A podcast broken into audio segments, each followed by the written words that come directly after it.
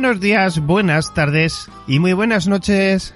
Bienvenidos una semana más aquí a Misterio 51. Bienvenidos a estas dos horas de historias, de misterios, de ciencia, de un poquito de todo, que como siempre digo, me gusta compartir con todos ustedes.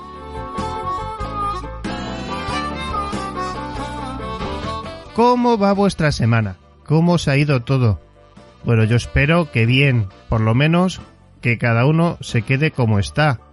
Y ya habrá tiempo paso a paso de ir recobrando el ritmo, de ir recobrando sensaciones y como cualquier futbolista que vuelve de una lesión, esperemos que todo vaya recobrando el sentido, como se suele decir, y vayamos, bueno, pues recuperando el contacto con nuestros seres queridos, nuestros amigos, y esto de la pandemia vaya quedando como algo que sucedió en aquel maldito 2020.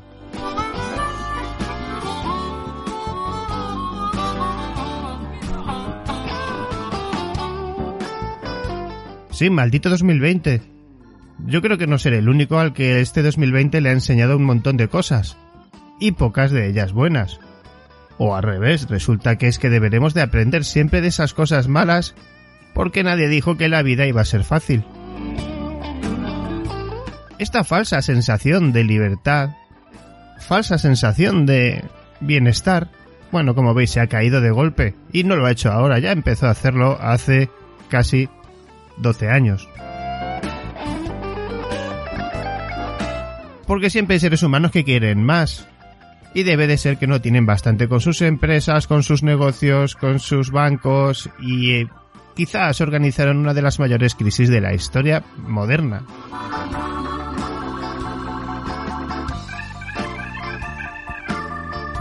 Ya sabéis que a mí me gusta de vez en cuando traeros algún pequeño artículo, algún pequeño dato de la antropología humana, porque está claro que en la historia, en la antropología, hay mucho que debemos de aprender. Y algunos, no solo aprender, sino aplicarse el cuento.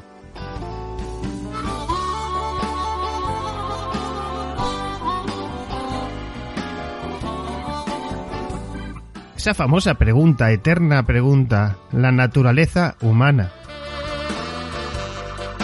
sin lugar a dudas, uno de los temas centrales de los que se ha ocupado la antropología filosófica a lo largo de los siglos ha sido la cuestión de la naturaleza humana. Es decir, la indignación acerca de si existen algunas características que son compartidas por todos los seres humanos y que son esenciales en el sentido, bueno, de que definen lo que es ser humano. Una definición que cada vez está más denostada, ¿verdad? A esta pregunta se le han dado respuestas muy diferentes a lo largo de la historia, que pueden agruparse en dos grandes categorías. Las posturas esencialistas, estas que afirman que existen rasgos o cualidades básicas de carácter estable que pueden considerarse la naturaleza humana y las posturas no esencialistas que lo niegan. Dentro de cada una de estas categorías se sitúan a su vez diversas escuelas o estilos de pensamiento. Simplificando, se pueden resumir las principales respuestas filosóficas a la cuestión sobre la naturaleza humana en cuatro grandes categorías. Dos esencialistas y dos no esencialistas que vamos a ver brevemente.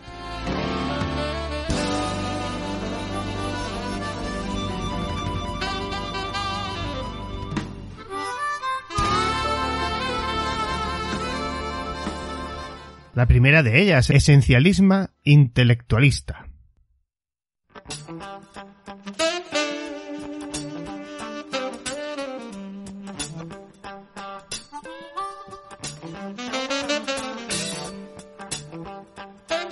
Esta considera al ser humano como un animal racional. Se afirma que existe un conjunto de rasgos que definen y distinguen a los seres humanos.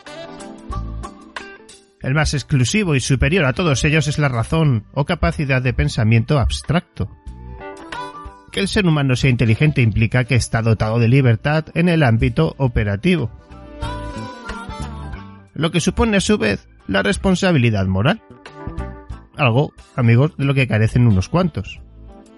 Entre los principales filósofos que sostienen esta postura estaba Platón, Aristóteles, Descartes, Kant, toda esta gente. Y entre sus principales críticos puede señalarse a Hobbes, Home, Nietzsche o Foucault. Esa segunda esencialisma vitalista que concibe al ser humano como un animal de impulsos, se considera que el conjunto de rasgos que definen y distinguen a los seres humanos se identifican y reducen a las características biológicas de la especie. Se adopta, por tanto, un punto de vista materialista. Los seres humanos tenemos en común los mismos deseos, impulsos y modos de comportamiento que se derivan de las estructuras biológicas de nuestra especie, que se explican por las características físico-químicas del organismo. Los principales representantes de este modo de concebir el ser humano son, por ejemplo, Darwin y Freud. Y ahora vamos al existencialismo. Determinismo o historicismo. sostienen que no existe un conjunto de características compartidas y estables que definan al hombre, por lo que no es posible hablar de una naturaleza humana común a todos. Con ello se pretende romper la rigidez que se atribuye al esencialismo, haciendo hincapié en el carácter dinámico, procesual del ser humano e intentando conciliar el determinismo propio de la materia, y de los procesos sociales con la libertad individual. Sé que parece un poco complejo, pero yo creo que lo habéis entendido. Cada individuo que llega a este mundo tiene que hacerse a sí mismo. Lo que llegue a ser dependerá de sus propias decisiones. Existencialismo. O de lo que hagan de él los demás. Determinismo social y cultural. O también de sus capacidades y disposiciones biológicas determinismo biológico, conductismo.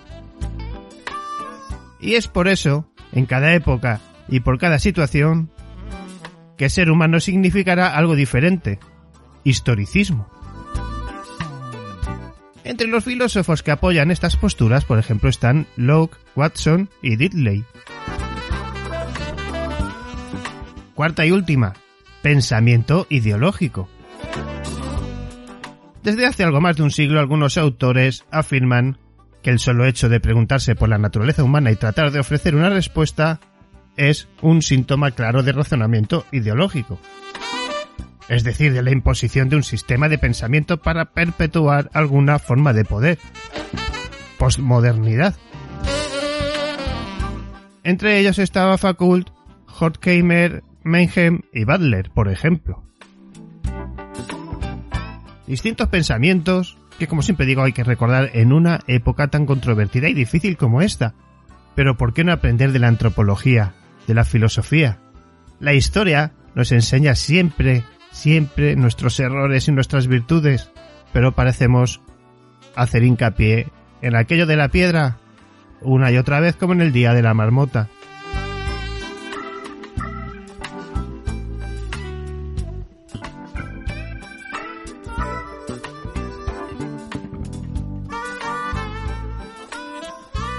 La respuesta que se dé a la pregunta por la naturaleza humana, si existe o no, y en caso afirmativo, cuáles son sus principales características. ¿Es la clave que determina la elaboración de una disciplina? ¿O su alrededor podremos decir que giran la mayor parte de los temas de la investigación de este ámbito académico? Por ejemplo, si el hombre es exclusivamente un organismo biológico o posee alguna dimensión inmaterial, el tema de las relaciones alma-cuerpo y otras cuestiones de interés en la actualidad, como por ejemplo, ¿qué es el yo? El sujeto, la persona, la autoconciencia o la identidad personal. Algo hermosos que hemos tratado muchísimo en este programa con gente de primer nivel. Como decía el bueno de Fernando Silva Hildebran, al que quiero mandar un fuerte abrazo a la señal Ciencia y Misterios, el yoísmo está de moda.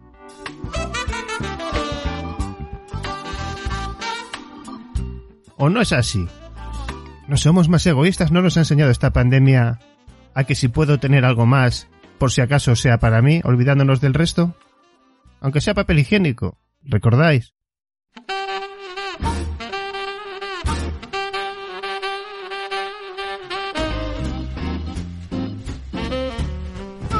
Plantearse esta pregunta e intentar encontrar una respuesta satisfactoria, como podéis comprender, no es una cuestión exclusivamente intelectual o académica sino que tiene matices dramáticamente existenciales. Pues lo que está en juego es el modo de asumir la propia vida y el respeto con el que se trata a los demás seres humanos. El creciente interés en la defensa de los derechos humanos puede considerarse un argumento importante a favor de la postura que sostiene la existencia de una común naturaleza humana, que constituye el fundamento de la igualdad radical de todos los hombres.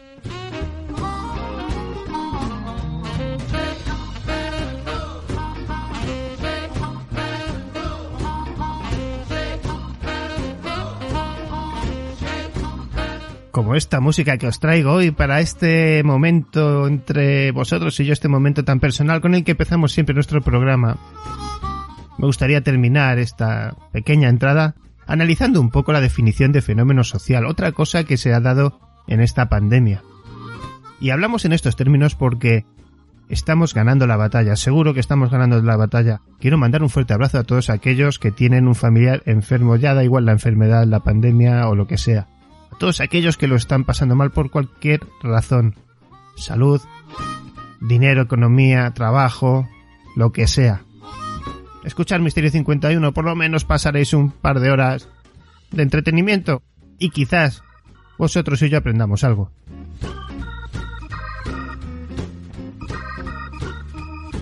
Un fenómeno social, por ejemplo, es un hecho generado por el ser humano. Surge a partir del accionar consciente de una persona o de un grupo de individuos frente a algún acontecimiento cotidiano. Muchas veces los fenómenos sociales irrumpen por factores que oprimen o limitan a los sujetos. Debido al descontento, se producen fenómenos sociales que apuntan a propiciar un cambio de las condiciones existentes, algo que hemos dependido muchas veces de generaciones un poco mejor preparadas o educadas, ¿verdad? Para que suceda algo.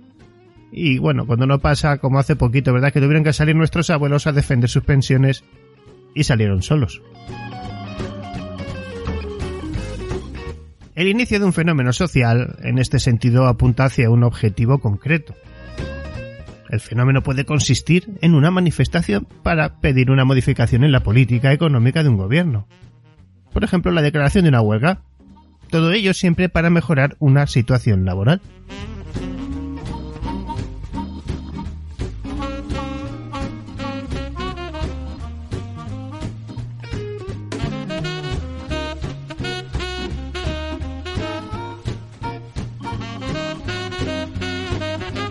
En su acepción más amplia, puede decirse que un fenómeno social es una reacción o un evento que se produce en el seno de una comunidad, ya sea por impulso de un conjunto reducido o de la sociedad en general. La manifestación de un fenómeno de este tipo tiene lugar a partir de cambios colectivos de conducta, algo amigos en lo que hemos insistido mucho. Para la sociología, por ejemplo, los fenómenos sociales son construcciones externas que tienen incidencia en la vida de las personas. Si sus efectos son negativos, se convierten en problemas sociales. Es importante, amigos, indicar que los fenómenos sociales subsisten más allá de las manifestaciones de los individuos. Por eso son sociales, exceden al sujeto y son observables.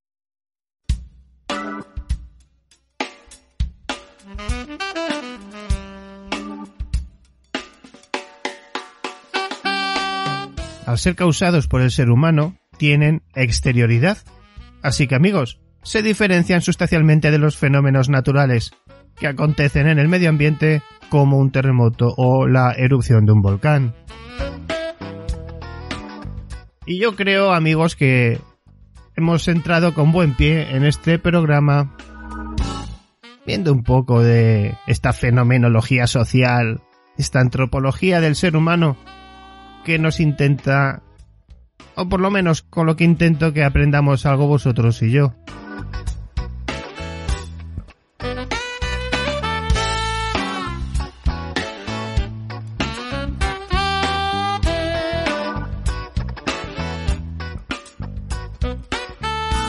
Pero ¿qué cuestiones son las que nos preocupan como seres humanos hoy día?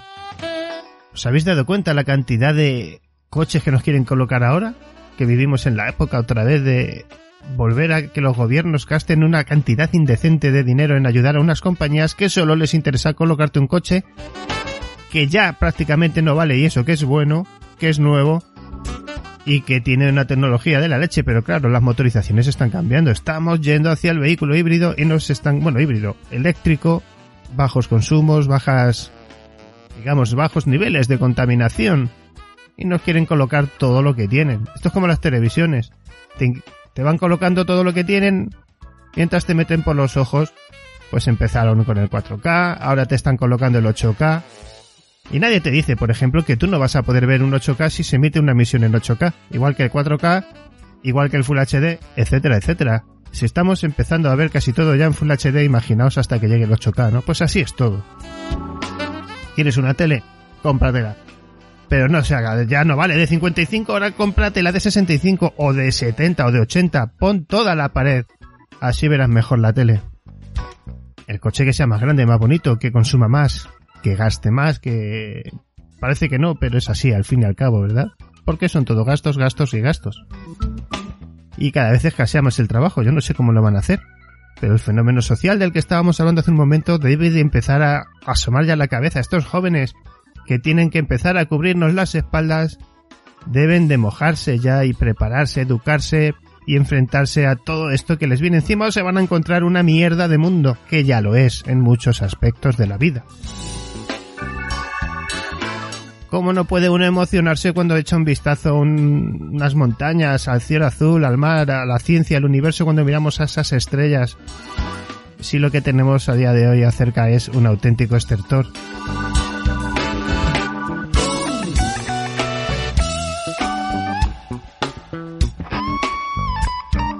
Que trabajar, sí, pero también qué pasa con el tiempo libre. Hay que generar, pero hay que disfrutar de la vida y no es una cosa baladí. No podemos estar pendientes de recibos continuamente de gastos.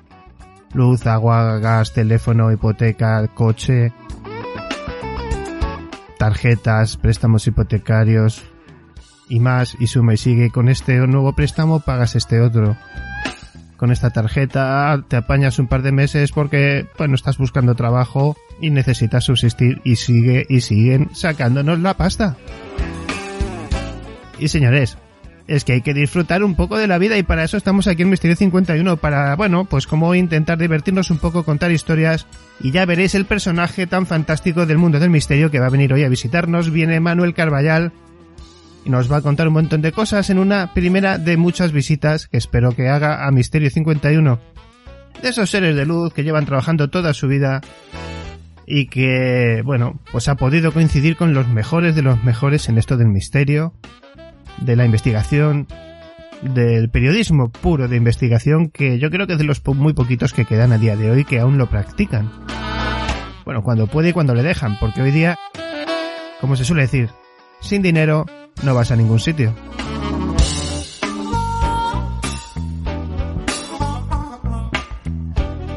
Comienza Misterio 51. Comenzamos.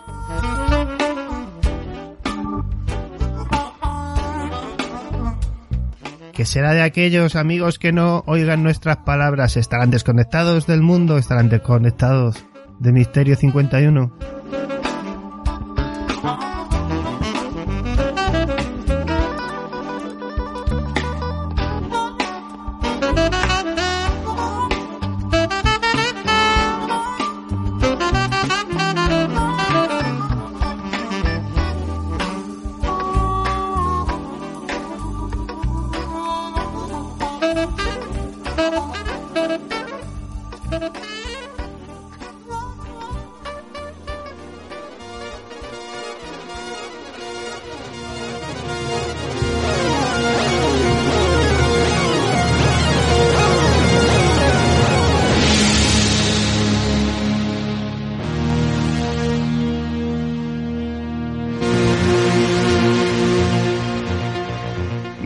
Misterio 51. Con David del Castillo.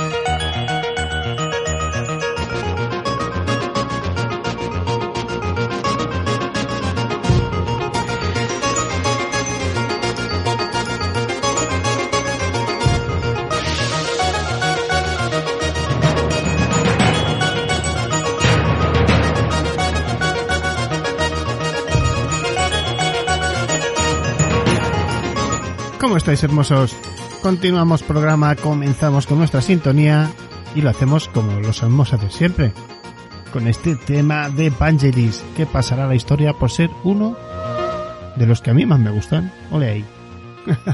¿Cómo estáis de veras? Ya veréis qué programa vamos a tener. Viene Manuel Carballal, uno de los grandes del misterio, con unas cosas que contarnos que ya veréis nos va a dar pie a tener muy buenas charlas con él en un futuro sobre personajes quisieron hacer dinero con esto del misterio y se quedaron por el camino y otros que bueno, consiguieron no solo eso, sino llegar más allá del misterio, nunca mejor dicho. Tenemos Antonio Ceniza con sus leyendas, Nieves Guijarro cerrará programa con un nuevo talismán animal, tenemos nuestro análisis fotográfico y una noticia de ciencia de aquellas de estas que tanto nos gustan. Hoy conoceremos qué son los pulsares. Espero amigos que el contenido del programa como siempre sea de vuestro agrado. Continuamos.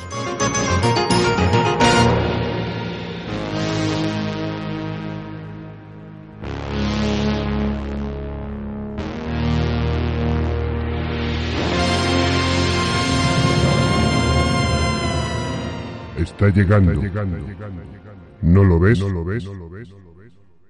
Fotografía, fantasma.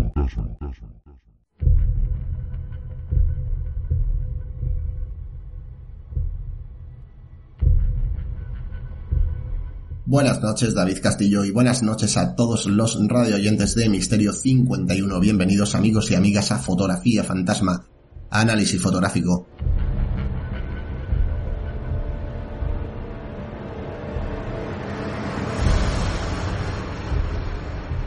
Fotografía que nos enviaba un joven desde los Estados Unidos, el cual desea no aparecer por motivos personales.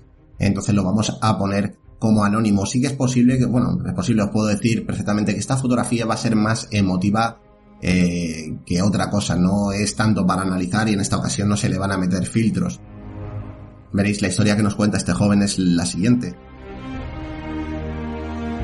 Eh, su abuelo fallece, falleció hace pocos días y bueno, él le echa mucho de menos, intenta contactar, eh, porque decía que no había podido despedirse de él, ¿no? Y bueno, intenta contactar eh, con él de diferentes maneras, pone una grabadora en su casa, eh, va a visitar a una medium, la cual tampoco consigue esa conexión, y dice que bueno, se encuentra muy triste durante esos primeros días y un buen día está pensando en él justamente en un parque mm, cercano a su localidad y está totalmente tumbado cuando ve una nube que dibuja un rostro. Él saca su, su cámara o su teléfono móvil, no nos indica con, cómo fue lanzada la fotografía.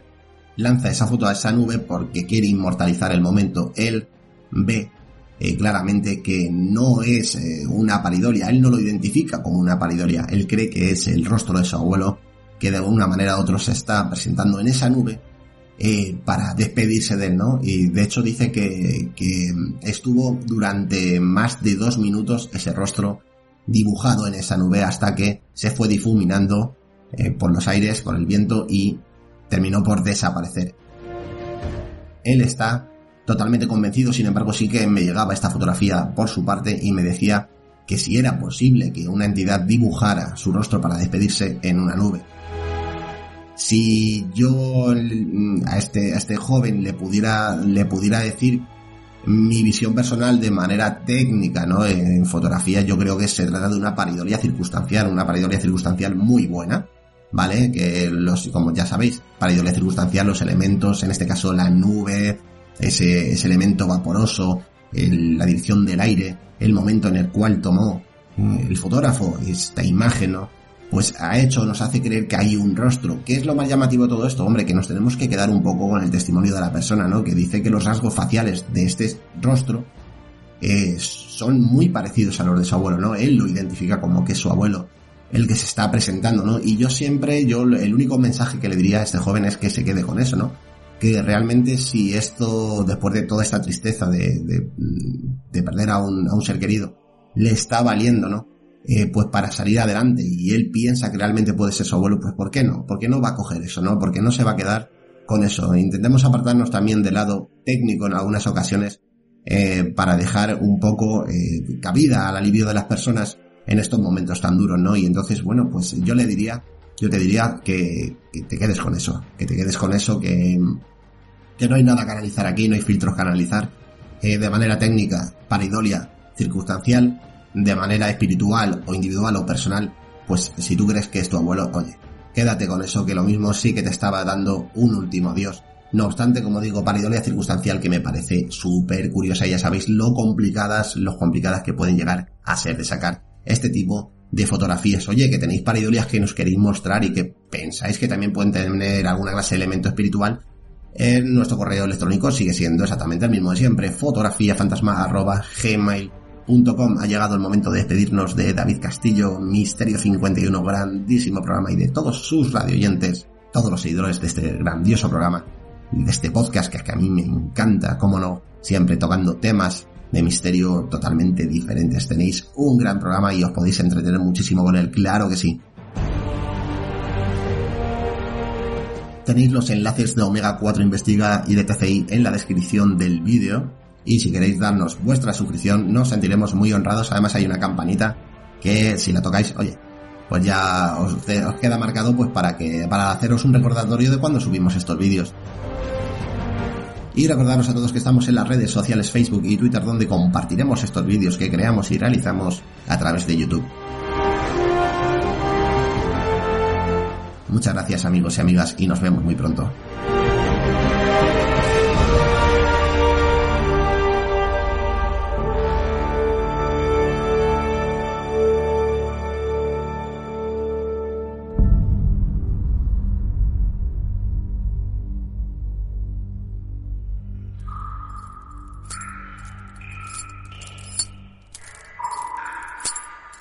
Misterio. 51.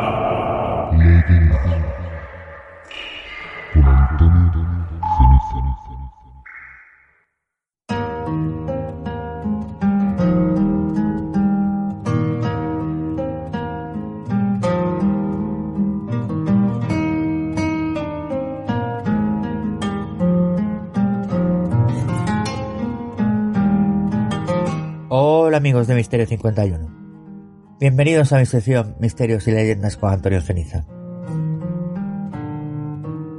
Hoy os voy a hablar de la candileja, una leyenda colombiana. Cuentan los viejos llaneros que hace cientos de años existía en los llanos orientales una mujer muy hermosa, con un cuerpo de palma real y una larga negra y fina cabellera que pendía hasta sus caderas, una piel canela y unos lindísimos ojos grandes azules. La candileja es una leyenda de Tolema y de los llanos orientales en Colombia. Es llamada luz viajera, se manifiesta como una bola ardiente de tres llamas, con brazos como tentáculos, que ilumina sus pasos con el chisporroteante fuego infernal, produciendo ruidos de trastos rotos. Teje el pueblo crédulo o creyente con ropajes legendarios diversos, más y más mitos emparentados con la temática de los seres que han pasado a la otra vida. Esas ánimas que penan todavía, que ocasionalmente errabundean y se manifiestan para advertir su pena, escarmentar a los vivos o dar cuenta de asuntos que dejaron pendientes antes de partir. Como es el caso de la riquísima gama de leyendas, de entierros o huacas, que todos hemos oído algunas veces. Es el caso del mito de la candileja, que es una censura bondadosa a la violencia, que ha convertido a la mujer en una alma en pena, un alma que busca su propia identidad. La candileja es una mujer muy linda, que a altas horas de la noche sigue al vaquero y se monta en su caballo. Después, esta misma imagen, briosa de mujer, se convierte en bola de fuego incandescente, que de todas direcciones embiste a la bestia, que salta y relincha enloquecida. En los llanos orientales se dice que la candileja es el alma en pena de una mujer que ardió viva en su propio rancho, sin que nadie la auxiliara. En algunas veredas, caseríos y valles se dice que la gran bola de fuego asusta a los hombres trasnochadores. No falta quien diga que fue una mujer que se enredó en asuntos amorosos con sus dos sobrinos, y que cuando estos murieron sus huesos se juntaron en una bola en llamas, anda penando por las noches brincando de árbol a árbol. Esta codiciada mujer silvestre se casó con un hombre recio y faculto conocedor de la sabana, que respondía al nombre de Esteban. La asistencia matrimonial fue relativamente corta. De esta unión alcanzaron a nacer dos hijos hombres. El primero llevó el nombre de Sigifredo y el segundo heredó el de su padre, Esteban. Don Esteban, el amo de la casa, era un hombre parrandero, toma trago y gembrero, músico y extraordinario coplero. Un buen día don Esteban se alistó para ir a un San Pascual bailón, nombre que se le da en el llano a las fiestas sabaneras. Pero por razones que él solo sabía, no quiso llevar a su esposa Candelaria, situación que despertó violento disgusto en la linda mujer criolla. Y tanta sería su ira que tomó la fatal decisión de que si Esteban no la llevaba, pues él tampoco iría ni a este ni a ningún San Pascual bailón. Sin pensarlo dos veces, Candelaria tomó un hacha de rajar leña y en presencia de sus dos hijos mató a su esposo, obligando a sus dos retoños a ayudarla para enterrarlo en la sabana. Doña Candelaria, al quedar viuda, fue objeto de un ramillete de galanes llaneros que querían reemplazar al difunto, pero ninguno fue aceptado por la bella Orquídea. La viuda Candelaria se dedicó como madre a levantar a sus dos hijos, sin permitir que nadie mancillara su condición de mujer viuda. De esta forma transcurrió su vida hasta que Sigifrido, su hijo mayor, alcanzó la edad de catorce años y se convirtió en un elegante joven de ojos azules, al igual que ella. Lo convirtió en su inseparable compañero y comenzó a dormir en la misma cama, hasta convertirlo en su amante. No permitía a la viuda madre que ninguna otra mujer del vecindario pusiera los ojos sobre su hijo y segundo marido, pues le asaltaba el temor de que su felicidad fuera invadida por alguna chica casadera del lugar. Así fue pasando el tiempo hasta que Esteban, segundo de sus hijos, alcanzó los catorce años. Era indudablemente dueño de una mejor estampa que la de su hermano mayor, joven de grandes facultades y de finos modales. Todo lo anterior despertó el interés de su ya depravada madre, que intenta realizar lo mismo que con su hermano, es decir, convertirlo en su amante. Esteban, que era un muchacho de sana moral, rechazó totalmente las pretensiones de su madre, pues él, a pesar de su ignorancia, sabía y entendía muy bien que ella era su madre, y como tal, no podía ser su amante. El rechazo de Esteban causó tanta decepción en la mujer, que pensó, al igual que lo hubiera hecho con su marido, que si no era para ella, no sería para ninguna otra mujer. Con el pasar del tiempo, la viuda Candelaria murió y al subir a rendirle cuentas al Señor Supremo, este la castigó condenándola a errar por las sabanas convertida en bola de fuego, que pierde a los caminantes.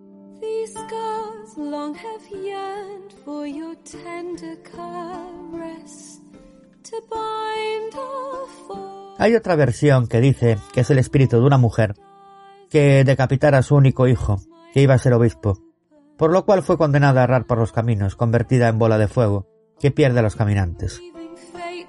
La bola de fuego se acerca al caminante solitario, el cual debe maldecirla, ya que cualquier rezo la trae. También se puede evitar su persecución llevando el cabo de soga de arrastra o acostándose boca abajo hasta que se aleje.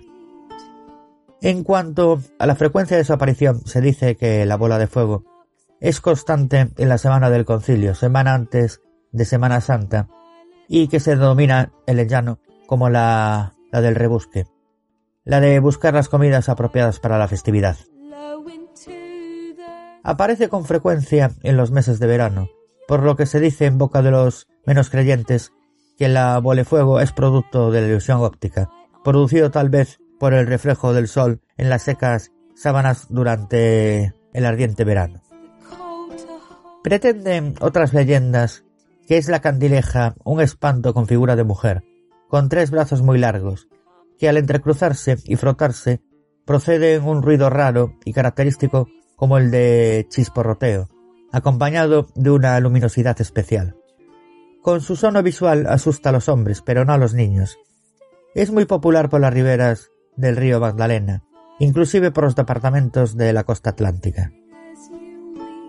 Para Antioquía es una antigua leyenda campesina, la cual cuenta que una anciana mujer fue condenada a vagar por los montes solariegos y tenebrosos, por caudalosos ríos y quebradas, oscuras trochas y caminos. Cuenta la leyenda que aparece cuando el gallo no ha empezado a cantar, provista de una tea de madera encendida echando chispa y produciendo un ruido infernal.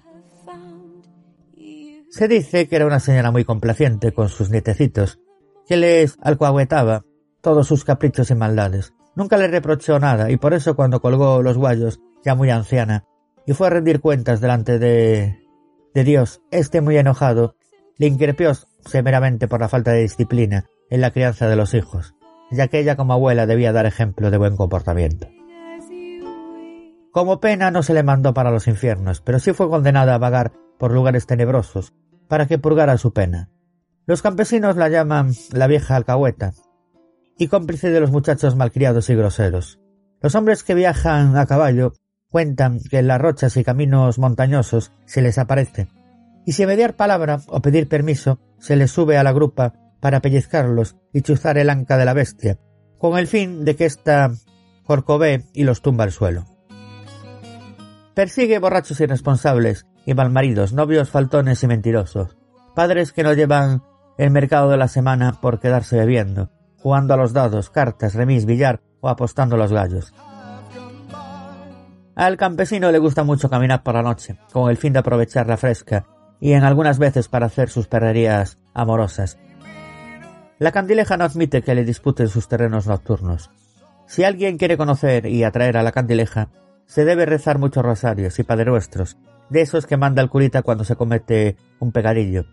Pero para ahuyentarla basta con insultarla diciéndole vieja farolera, alcahueta, cómplice y otras cosas afines. Se le grita a todo pulmón, el demonio te ha de dar, te ha de tener en la profundidad de la paila mocha, o sea, más allá de los infiernos. Que no te falte candela por delante y por detrás.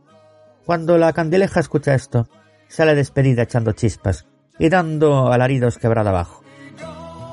Otros campesinos cuentan que cuando cae una gran tormenta de agua, la candileja cabalga sobre la cresta de las crecientes de los ríos. Otros dicen haberla visto echando chispas en la punta de los cerros y maldiciendo a Dios, en las casas abandonadas le ha pegado el susto más tremendo a aquellos campesinos que buscan guarida de un chubasco o buscan dónde pasar la noche.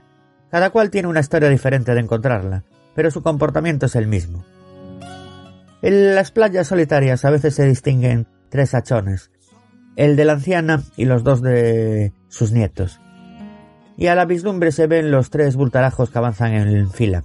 Algunos han confundido su lumbre con la llama de alguna huaca, pero los grandes conocedores campesinos la distinguen inmediatamente, pues la luz de una huaca que arde es blanca o azulita, según sea de oro o plata, es mansa y de un bello matiz, aseguran. Mientras que la candileja es rojiza, que echa chispas como si fuera un tizón azotado por la brisa, es además inquieta y se mueve como un fantasma, se aparece de repente y desaparece de la misma forma.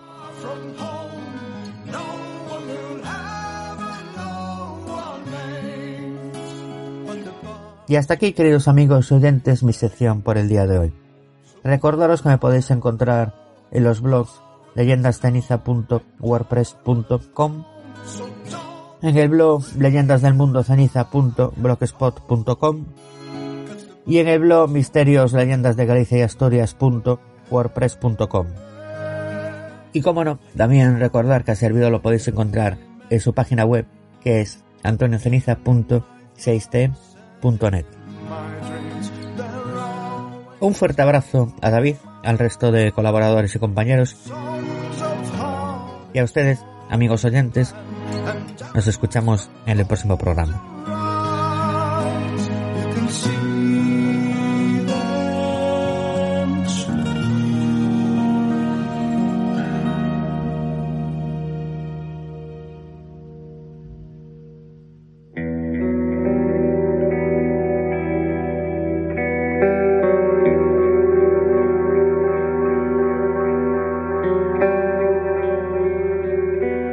Es increíble las historias que nos traen nuestros compañeros Luis Merino y Antonio Ceniza. Vaya fotografía, ¿verdad? A veces hay que tirar de corazón y de energía pura, ¿no? Para intentar entender qué se nos está mostrando delante de nuestros propios ojos. Una pareidolia una imagen para el futuro, un regalo para el espíritu. Muchísimas gracias, hermano, amigo Luis Merino. Como siempre te superas una semana más. Lo haces de una manera increíble. Nos vemos pronto, amigo.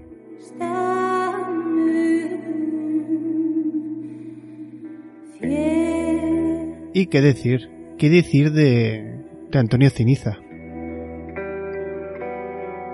Unas leyendas que nos rompen por dentro a veces.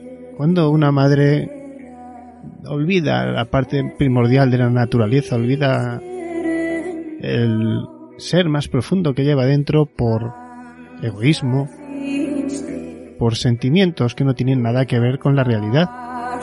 O depende de la cultura. ¿Será que nosotros estamos mentalizados de otra manera? ¿O es una total aberración? Las leyendas, como siempre, nos aportan mucho sobre cómo éramos, cómo somos y cómo podemos llegar a ser. Cuidado con el bosque que viene el lobo.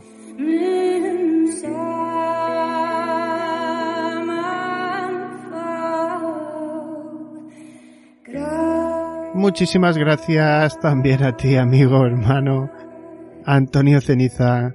Nos vemos la semana que viene, amigo.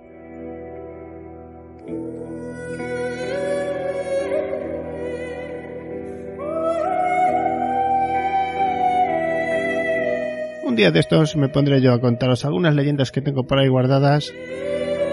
Dan yuyu, dan miedito, pero aprietan, aprietan ahí el corazón de tal manera que dices, tengo que aprender, sí o sí.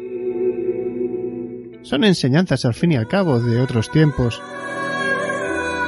Otros tiempos que sin embargo no pasarán nunca, porque el mensaje es eterno.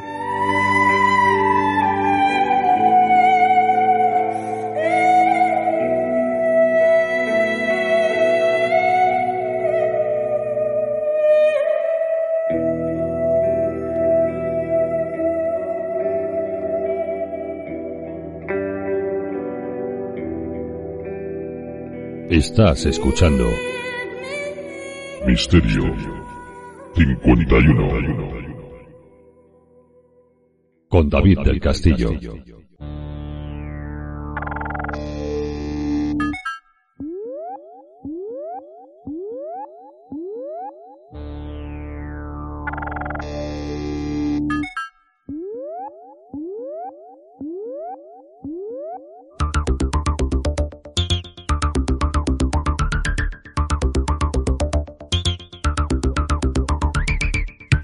Noticias de ciencia, noticias del universo, en el que ya sabéis, amigos, que me gusta traeros siempre algo, ¿no? Estamos con los agujeros negros y vamos a ir a una de las fases de uno de los objetos más interesantes de los que hay ahí fuera, ¿no? Entre las estrellas, en ese universo cercano.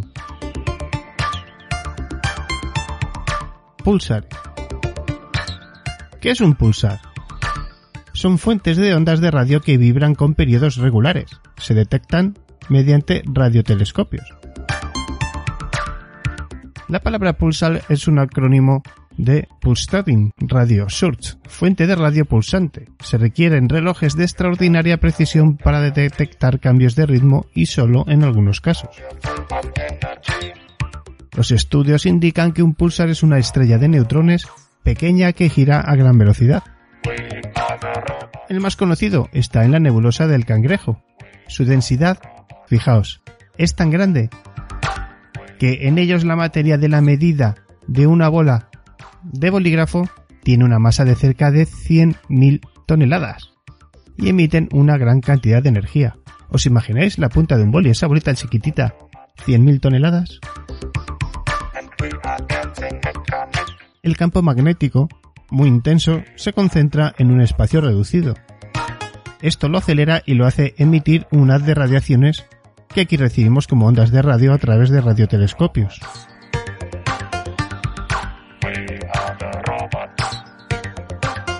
Los pulsares fueron descubiertos en 1967 por Anthony Hewitt y Jocelyn Bell en el Observatorio de Radioastronomía en Cambridge.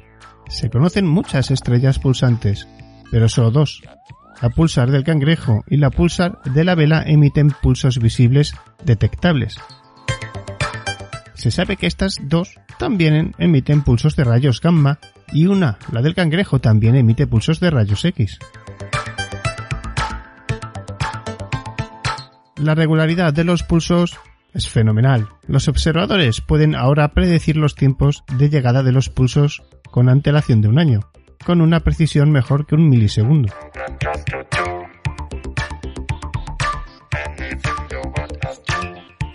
Las pulsantes son estrellas de neutrones fuertemente magnetizadas. La rápida rotación, por tanto, las hace poderosos generadores eléctricos capaces de acelerar las partículas cargadas hasta energías de mil millones de millones de voltios.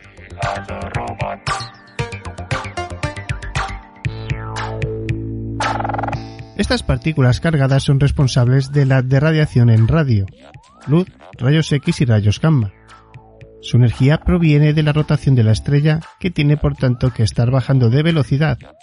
Esta disminución de velocidad puede ser detectada como un alargamiento del periodo de los pulsos.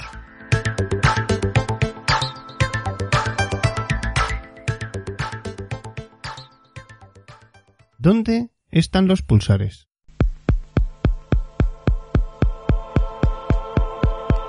Los pulsares se han encontrado principalmente en la Vía Láctea. Un escrutinio completo es imposible ya que los pulsares débiles solo pueden ser detectados si estos están cerca. Los sondeos de radio ya han cubierto casi todo el cielo. Sus distancias pueden medirse a partir de un retardo en los tiempos de llegada de los pulsos observados en las radiofrecuencias bajas. El retardo depende de la densidad de los electrones en el gas interestelar y de la distancia recorrida.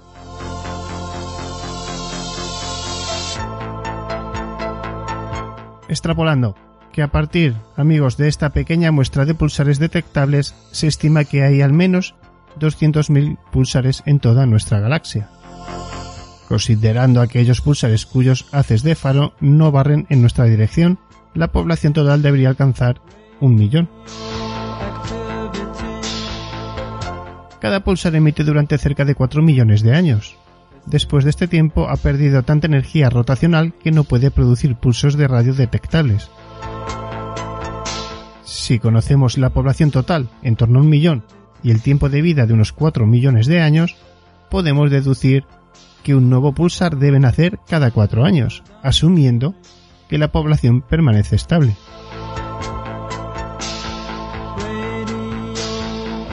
Recientemente se han encontrado pulsares en cúmulos globulares. Se piensa que han sido formados allí por la acreción de materia en estrellas enanas blancas que forman parte de sistemas binarios. Otros pulsares nacen en explosiones de supernovas.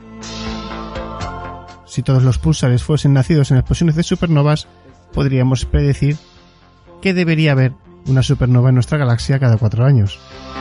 Pero esto aún, amigos, todavía no está nada claro.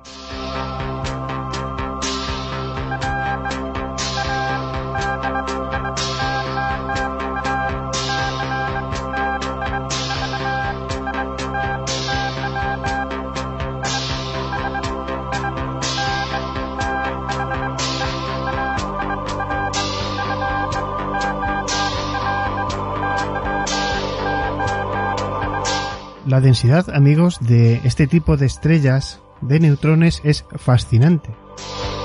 Para que os hagáis así una ligera idea, desde menos de 1 por 10 elevado a la novena kilos metro cuadrado en la corteza aumenta con la profundidad a más de 6 por 10 elevado a 17 u 8 por 10 elevado a 17 kilogramos metro cúbico.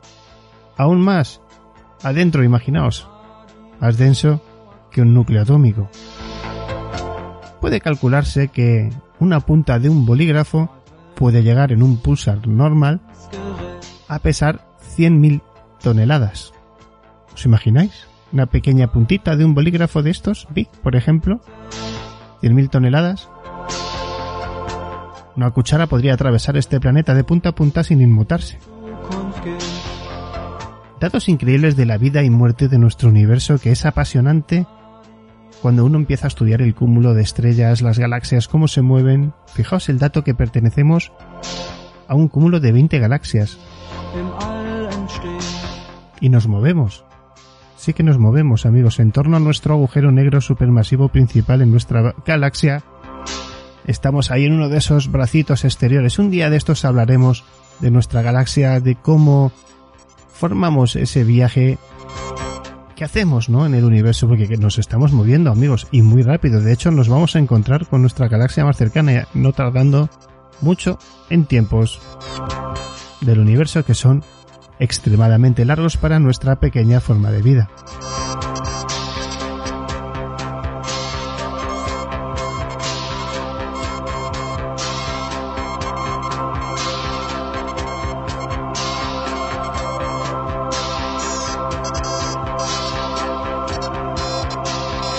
El tamaño de una estrella es importante, sobre todo a la hora de su muerte para generar, bueno, pues puede ser un pulsar, puede ser un agujero negro. ¿Os acordáis que hablábamos cómo se podía llegar a generar un agujero negro supermasivo, dado que para que un agujero negro supermasivo, que es increíblemente grande, los seis de tamaño de galaxias, o sea, es brutal,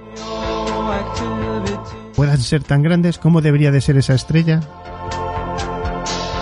Dicen los que saben de esto que de momento hasta donde se sabe los bueno, los agujeros negros no nacen así de grandes evidentemente, pero sí que se juntan entre ellos y dan origen a agujeros negros de un mayor tamaño y unas densidades más allá de la imaginación humana. De ahí que no escape ni la luz. Esa fuerza de atracción es capaz de destrozarlo absolutamente todo y de parar hasta el tiempo. Como el tiempo de esta sección de noticias de ciencia se nos termina.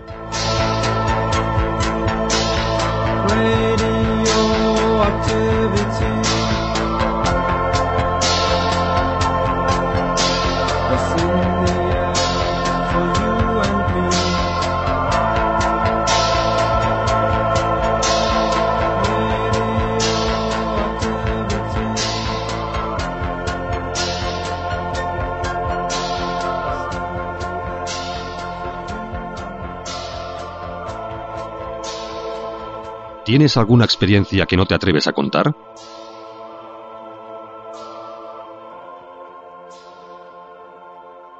Aquí puedes hacerlo. Este es tu espacio.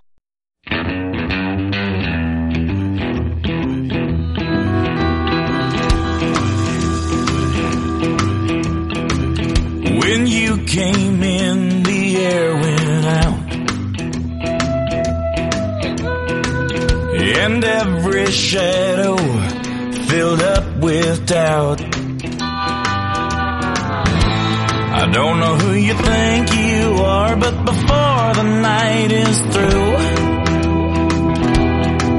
I wanna do bad things with you.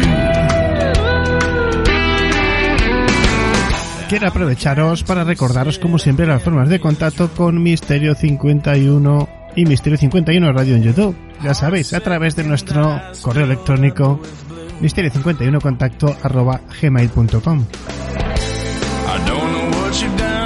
Allí también tenéis nuestros vídeos que hacemos con mucho cariño y que vamos mejorando cada día un poquito más. Debajo de cada vídeo en la descripción tenéis cómo donar, cómo conectarse a través de Twitter, Instagram, Facebook, grupo de Facebook, página de Facebook, todo Misterio 51 y Misterio 51 Radio en YouTube.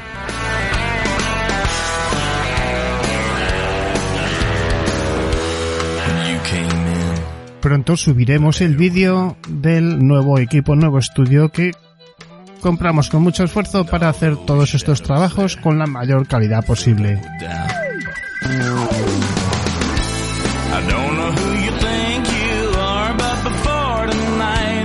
Ya sabéis amigos, a través del correo electrónico misterio51 contacto arroba gmail.com Misterio 51 Radio en YouTube, Misterio 51 Radio en iVoox. Ahí nos encontraréis.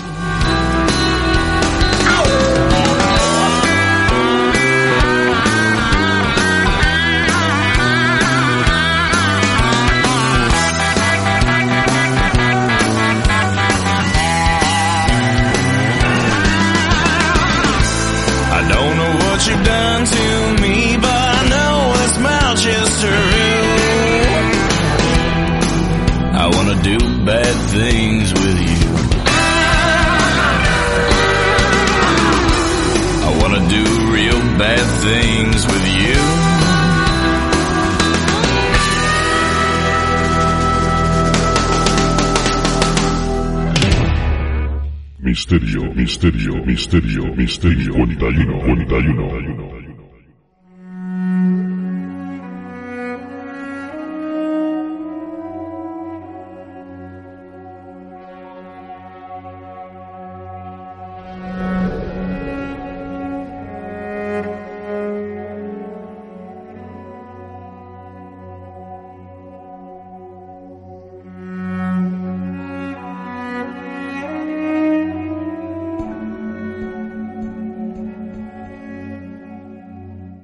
Yo llevaba tiempo queriendo hablar con un gran personaje de este mal llamado mundo del misterio, al que yo rebautizo por el querer saber y aprender cada día un poquito más.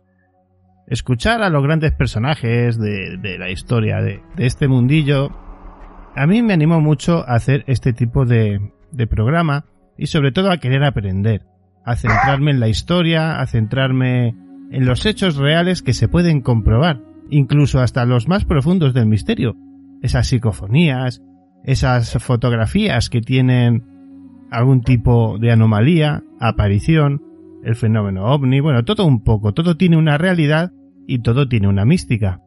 Y vamos a hablar hoy con una persona que sabe mucho de esto, es muy humilde y de hecho de aquí, yo creo que es como los chamanes casi, ¿no? En cuanto a, a informáticamente hablando, me contaba de récord. Muy buenas noches, maestro Manuel Carballar, ¿cómo estás? Bueno, de maestro nada, de grande tampoco, y de humilde la verdad que tampoco, pero es que es, es, lo que hay, macho, que soy un lerdo en estas cosas. Yo sé más de señales de humo y palomas mensajeras. Sí, pero la, a ver, eh, en los trabajos que hacéis, eh, que cuando bueno uno os escucha o se va un poquito al Dragón Invisible y a otra serie de programas, eh, estamos hablando con alguien que lleva ya un tiempo y muy respetado en esto, ¿no? Con lo cual, algo de maestrillo tiene que haber, ¿no? Bueno, en todo caso, maestrillo de una escuela rural, ay, ay, perdida en medio del monte y de alguna asignatura de letras con dos alumnos muy jovencitos, nada más a los que es fácil engañar, porque si no, poco tengo yo que enseñar. No, bueno, vamos a llamar a las cosas por su nombre. Yo creo que sí. Y bueno, yo en este caso la palabra maestro la suelo usar siempre con las personas que a mí me producen un profundo respeto a la hora de, del trabajo bien hecho, ¿no? Creo que, pese a que es agotador, eh, lleváis un tiempo bueno sacando temas antiguos y yo me confieso en esto, yo los temas importantes antiguos no los toco porque ya se han tocado tanto, pero de la forma en la que tú publicas y trabajas los temas lo haces sobre una documentación real de la época y hecha encima por vosotros, ¿no? Entonces, así, llanamente, eh, ¿cómo entiendes el fenómeno del misterio, pero no, no en su forma global, no en su forma periodística más comercial, sino en la forma más íntima? ¿Cómo te defiendes tú a la hora de decir, estos son los hechos y así son como los hemos contado? Hombre, pues porque yo, es verdad, eh, lo que dices, llevo muchos años, muchísimos, o sea, toda la vida, yo desde que tengo memoria, eh, yo, yo no me recuerdo interesado en otra cosa que no fuese el misterio. Yo empecé muy, muy, muy, muy jovencito, siendo un niño, con, con mis amiguetes del barrio, que los engañé para irnos a hacer psicofonías, para ir a buscar ovnis, este tipo de cosas, y yo no me recuerdo interesado en el fútbol, en las discotecas, en el cómic, en la música, en el cine. Yo no me recuerdo interesado en nada más que en estos temas. Siempre digo que conocí a Javier Sierra con 15 años, imagínate, que éramos unos críos, y, y a Bruno Cardeñosa, que todavía es más joven, y a José Guijarro y todos. Yo pertenezco a una generación que empezamos muy jóvenes, y en todos estos años, si algo he aprendido, a fuerza de experiencia, es que cuando las cosas son reales y existen, se pueden demostrar. Si no se pueden demostrar, que no te engañen, te están contando una milonga, te están engañando. Porque es la excusa de siempre, ¿no? Hay mucha, sobre todo ahora que hay un, un renacimiento en las redes sociales y en YouTube y en sí. Evo, de todos estos temas de una forma muy superficial, muy banal, a mi juicio, eh, entonces te quieren vender muchas historias diciéndote que no, no, claro, es que esto es otra realidad, esto no se puede afrontar con el método científico, esto escapa a nuestras herramientas de investigación. No es verdad. No hay nada que escape a la investigación y al método científico. Lo que tienes que hacer es exprimirte el cerebro, ser creativo, ser imaginativo y aplicar las herramientas que nos ofrece la ciencia a la investigación de anomalías. Y se puede hacer. Llevamos toda la vida haciéndolo. Y podemos demostrar un montón de cosas. Y sabemos un huevo de cosas. O sea, esto que dicen los youtubers que quieren clics de que no, no, es que no, no sabemos nada, todo es una incógnita y una mierda, no sabrás nada tú porque eres un paleto y un ignorante, pero sabemos un montón de cosas, sobre todo sabemos lo que no son. Y eso es mucho. Cuando tú investigas un crimen, claro, yo vengo del mundo de la criminología, cuando tú investigas un crimen, coño, poder ir desechando sospechosos es un avance enorme en la investigación. El saber quién no cometió el asesinato, como que no es nada, claro que es muchísimo. Eh, es así como se va avanzando, ¿no? Entonces yo creo que hay, un, hay que hacer un pequeño cambio de enfoque, un cambio de, planteamiento con estos temas y no resignarnos, no tirar la toalla. Yo no me resigno jamás. Claro que podemos investigar las anomalías utilizando el método científico, utilizando las herramientas de las ciencias positivas y avanzamos un montón y sabemos un montón de cosas. Cada día más. De hecho, yo creo que estamos viviendo, de verdad, a pesar de que sé que hay un pesimismo generalizado, yo creo que estamos viviendo el mejor momento del misterio de la historia. Yo creo que sí, estoy de acuerdo contigo en el sentido de que las nuevas tecnologías, a las que todavía no te quieres aferrar, nos permiten llegar ahí a, mucha gente, pero sí que es cierto que, que es, es, un poco complicado. Yo en mi caso, para que te hagas una idea, no es que me canse, esté un poco agotado, sino que cuando no puedo aportar, eh, digamos, algo, pues eh, procuro irme más a la, a la, parte histórica y a la parte real y a la parte tangible, porque en este caso, no sé, conoces a Jorge Ríos, eh, es una persona que cuando le oyes hablar de, estos temas y ha obtenido tantas cosas en las investigaciones que yo me pasa muchas, muchas cosas que dices, bueno, claro, es que una vez conseguido todo esto, ¿a dónde vas a ir a parar? Y ahí es donde empieza la investigación histórica, el encontrar, el probar los personajes, los hechos, y claro, eso quizás los equipos estos Urbex que se han puesto tanto de moda, estas tecnologías aquí que se usan demasiado, yo no sé si estarás de acuerdo en el que muchas veces con un simple móvil antiguo, una grabadora sencillita, un lápiz y un papel, puedes llegar mucho más lejos que con cualquier tipo de parafernalia en este mundo, ¿no? No, a ver, es que son campos distintos y, y, no todo es igual.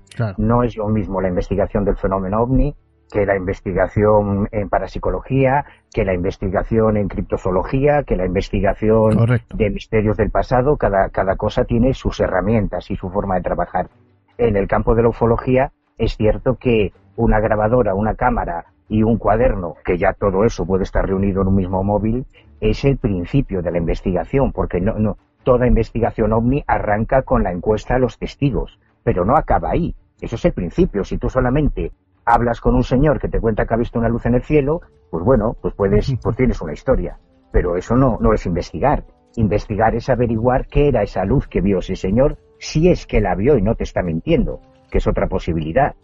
Porque recoger testimonios te vale para escribir un artículo, para escribir un libro, para hacer un programa de radio, un programa de televisión o un vídeo para YouTube. Pero eso no es investigar. Investigar es lo que arranca a partir de ahí. En el campo de la parapsicología se han hecho cosas increíbles en España, pero o sea, la gente no, no sabe, es, es tan triste que todo lo que se ha hecho en el pasado parece que se ha borrado de la memoria, porque ahora lo que no está en Google no existe. Para toda una generación joven que, son nativos digitales, que han crecido con Internet, creen que lo único que hay es lo que está en Internet. Yo desde que empezó la mierda hasta el confinamiento, estoy, me he empeñado en digitalizar todo mi archivo y subirlo a Internet.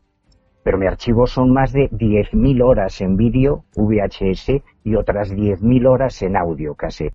Y ahí están cientos, quizá miles de programas, congresos enteros, conferencias, entrevistas a testigos, que he ido grabando desde principios de los años 80 del siglo pasado. Y ahí hay casos e, investigaciones. Si tú le preguntas a cualquier aficionado joven a estos temas quién fue Alfredo Bonavida, pues seguramente no tendrá ni puta idea de quién fue Bonavida. Y Bonavida fue el, académico, el científico más importante de la historia de España que investigó psicofonías, que tuvo una cátedra, fue catedrático de física en Barcelona. Y todo el mundo conoce a Sinesio Darnell y a Germán de Argumosa porque eran los mediáticos, pero Bonavida era el que analizaba las grabaciones de Darnell o de Argumosa. Bonavida, su casa, era un, un apasionado, de la, él era profesor de, de física y era, eh, por ejemplo, él, él, fue el que hizo las, todo el sistema de megafonía de las Olimpiadas de Barcelona, él era perito de sonografía de la policía catalana, era el que hacía los análisis de las voces cuando llamaba a un secuestrador o cuando se grababa un chantaje, pues él era el que hacía los análisis. O sea, estamos hablando de una eminencia científica. Y este tío hizo unos trabajos sobre psicofonía, sobre el análisis físico de las grabaciones que no conoce ni Dios. Anabela Cardoso, la, la ex cónsul de Portugal sí, sí, en, sí, en Vigo, consiguió una beca de la Society for Psychical Research, de la SPR, para alquilar los laboratorios sonográficos, las cámaras anecoicas de la Universidad de Vigo para hacer psicofonías en condiciones de control. Y de esto no tiene ni puta idea nadie. Es alucinante. Y hay programas, hay investigaciones que se hicieron el siglo pasado que han quedado totalmente olvidadas, como si no hubieran existido. Yo estoy subiendo ahora eh, todos esos trabajos, por ejemplo, en el tema de la parapsicología, eh, o sea, todo esto del urbe, son tonterías. Esto es, una, esto es lo que hacía yo con 15 años. Yo con 15 años me cogía a mis coleguitas y nos íbamos a hacer psicofonías a casas abandonadas. Y claro, siempre pillabas algo, porque siempre hay ruidos ambientales, porque hay... No, no, es imposible no conseguir una, entre comillas, psicofonía en una casa abandonada. Pero esto para qué vale? Para hacer un programa de radio, un podcast, uy, qué miedo, qué miedo, dice, mira, estoy muerto. Pero eso no vale de nada. Lo que vale son las investigaciones de laboratorio, que se han hecho. En España tuvimos la oportunidad durante más de cuatro años de meter en un laboratorio a una psíquica como Mónica Nieto y hacerle mil perrerías a la pobre niña y lo que aprendimos sobre cómo funcionan las capacidades psíquicas, sobre eh, los fenómenos paranormales con Mónica Nieto, eso no tiene precio. Porque la, se hicieron pruebas en el hospital de Cáceres, se le metió electrocefalógrafos, electromiómetros, el polígrafo, se hicieron 50.000 historias con ella y aprendimos un montón. O sea, que cuando te digo que sabemos mucho, es que sabemos mucho de verdad de los fenómenos paranormales. Pero la impresión que a mí me da, sinceramente, es que al aficionado no le interesa un carajo la verdad. Para la inmensa mayoría de los aficionados, esto es un hobby para pasar miedito, para pasar susto, uh, y no quieren saber si hay vida después de la muerte, no quieren saber realmente cómo funcionan las capacidades psíquicas, no les interesa un carajo si los ovnis son o no son extraterrestres, lo que interesa es la historia, el relato, el, cuento de miedo y de terror, y, por eso se tiene esa, esa percepción tan superficial, tan banal y tan frívola de estos temas, cuando probablemente son los temas más serios y más importantes a los que nos podemos enfrentar en nuestra vida. Por lo menos así es como lo percibo yo.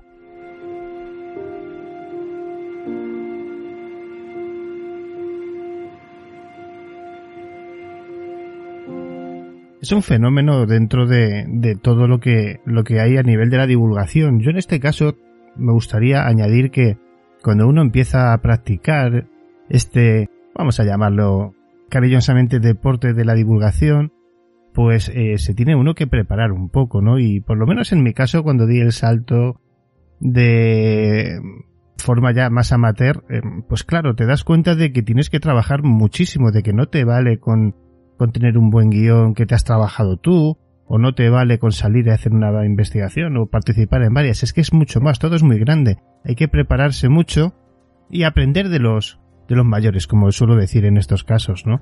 Yo cuando he visto trabajos vuestros me entra la morriña, ¿no? Yo ya tengo 46 y claro, hemos crecido pues con los grandes, ¿no? Y claro, se les echa mucho de menos a la hora de, de una divulgación directa y sencilla. Vivimos en una época que todo es marketing, todo es es de plástico, por decirlo de alguna manera. Yo creo que se me entiende.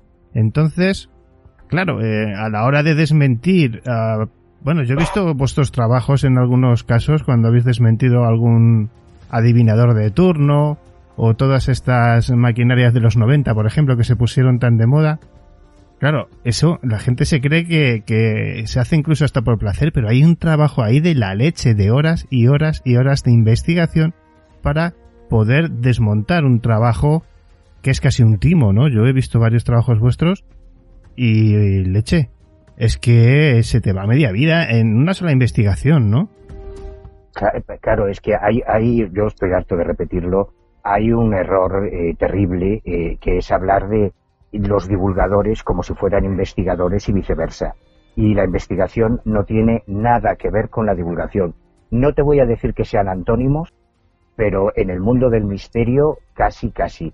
Divulgar es fácil. Divulgar es cuando tú coges, te haces tu programa de radio, tu programa de televisión, tu canal de YouTube, puedes hacer tu propia revista, tu página web, tus redes sociales y divulgar lo que quieras. Investigar, te dejas la vida, porque una investigación, como dices, puede llevar, yo hay casos eh, como el de Carlos Castaneda que le dediqué cinco años enteros de mi vida a esa investigación. Al caso Daro fueron dos años sobre, el caso Daro. Con Anne con el caso de Anne nos tiramos cinco años investigando a Anne pero no con intención de desmontar nada. Nosotros no queremos, nosotros lo único que queremos saber es la verdad. O sea, si aparece alguien que dice que habla con los muertos, joder, fantástico, porque eso sería extraordinario poder comunicarnos con las personas que han fallecido. Pero primero vamos a ver si dice la verdad. Y eso requiere tiempo y requiere dinero, que este es el gran problema, que la gente no es consciente del dinero que implica.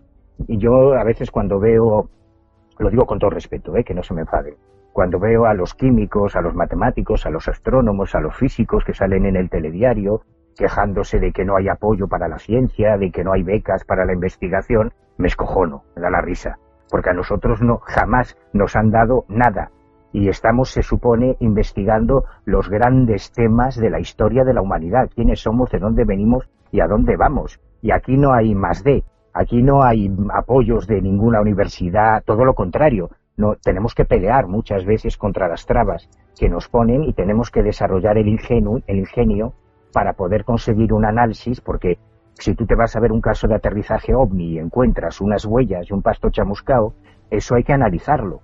¿Y quién analiza eso? Eso lo tiene que analizar un laboratorio, pero un, un laboratorio que te va a cobrar a lo mejor 1.500 euros por el análisis. ¿Quién paga ese análisis? ¿Lo pagas tú?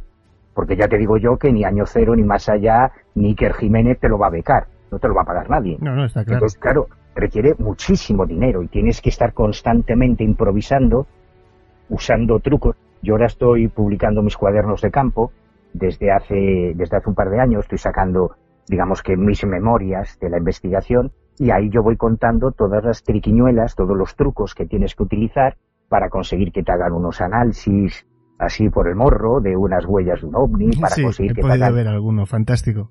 una pericia caligráfica, un perito judicial, para, bueno, pues tienes que, que, buscarte la vida porque la investigación es algo muy serio, muy caro y muy complicado y la mayoría de los aficionados, la inmensa mayoría, el 99,9% de los aficionados conoce los nombres de los divulgadores, de la gente conocida, de los que escriben libros, que salen en la tele, Jiménez del Oso, Argumosa, Antonio Rivera, José Benítez, Enrique de Vicente, pero no conoce el nombre de ningún investigador, que son los que verdaderamente nos... O sea, José Antonio Lamich es Dios en la historia de la investigación paranormal en España. No ha existido nadie que se le aproxime. ¿Y quién conoce los trabajos de José Antonio Lamich o del grupo Hipergea? Un tío que fue capaz de hacer el análisis químico de un supuesto ectoplasma materializado por una medium, no, en Estados Unidos, en Barcelona, en España, y no lo conoce ni Dios. O, o el doctor eh, Bonavida, Alfredo Bonavida Estupiña, que te comentaba, ¿quién conoce los trabajos de Bonavida? No los conoce nadie. Yo ahora he subido a, a, a, los canales que tenemos del Ojo Crítico, en YouTube y en Ivos, conferencias de Bonavida, en vídeos y en audios, y entrevistas a, que, que pude hacerle en su casa a la Mitch. Claro, y estoy viendo los comentarios, la gente flipa, porque no tenía ni idea de que, de que estábamos a ese nivel de investigación en España. Tenemos el mismo problema del colonialismo cultural que está en todas las áreas, de con los americanos, parece Tal que cual. lo que viene de los americanos es la leche, ¿no? Estamos todos ahora atontolinaos con lo del comité del Pentágono, los hombres de la Armada Americana, y la mejor ufología, te doy mi palabra de honor, por lo menos es mi opinión, la mejor ufología se está haciendo en habla hispana. En España tenemos unos cerebros privilegiados, como José Antonio Caravaca, en, en Argentina, en Chile, hay una corriente de ufología actual extraordinaria que le da sopa con ondas a los americanos. No tenemos nada No, que envidiar de no los tengo yankees. ninguna duda, eh, Manuel. Yo tengo ni, buenos ni en amigos. esto ni en nada. Tengo buenos amigos en Chile, en Argentina, en toda esta parte del mundo. Además, son, son lugares que tienen mucho que aportar, ¿no? Muchísimo que aportar. Y así hacen, así hacen, desde luego. ¿Cómo llevas el fenómeno ovni, Manuel? Pues es mi gran pasión, es mi gran pasión. Yo no empecé por los ovnis, yo empecé por lo paranormal, era lo que a mí me, más me interesaba porque eh, yo llegué al, al tema de misterio desde la teología, desde el mundo de los milagros, de los fenómenos místicos y tal. Y cuando yo conocí a Javier Sierra, cuando Javi me escribió la primera carta, yo había puesto un anuncio en la revista Karma 7, que era la que, que se publicaba entonces en el año 1986, imagínate, yo publiqué un anuncio diciendo que era un chaval de La Coruña, que quería contactar con otros jóvenes a los que le interesasen los misterios y tal. Y entre todas las cartas que recibí, me escribía un tal Javier Sierra, desde Vinaroz, tenía 15 añitos, y, y así es como nos conocimos. Y Javier siempre fue un, apasionado del fenómeno ovni, es lo único que a él le interesaba, más que mm, o sea, el resto de los Sí, temas le sí. parecían min- min- min- eh, tonterías al lado de eso. Entonces discutíamos mucho, ¿no? Pero cuando en 1987 Javier y yo tuvimos la experiencia que tuvimos, que vimos un ovni juntos y fue una experiencia muy traumática, pues a partir de ese día yo tuve que darle la razón, tuve que decirle que los ovnis eran la primera prioridad y ya desde ese, desde ese día nos lanzamos como kamikazes al mundo de la investigación, eh, pues eso, como auténticos kamikazes.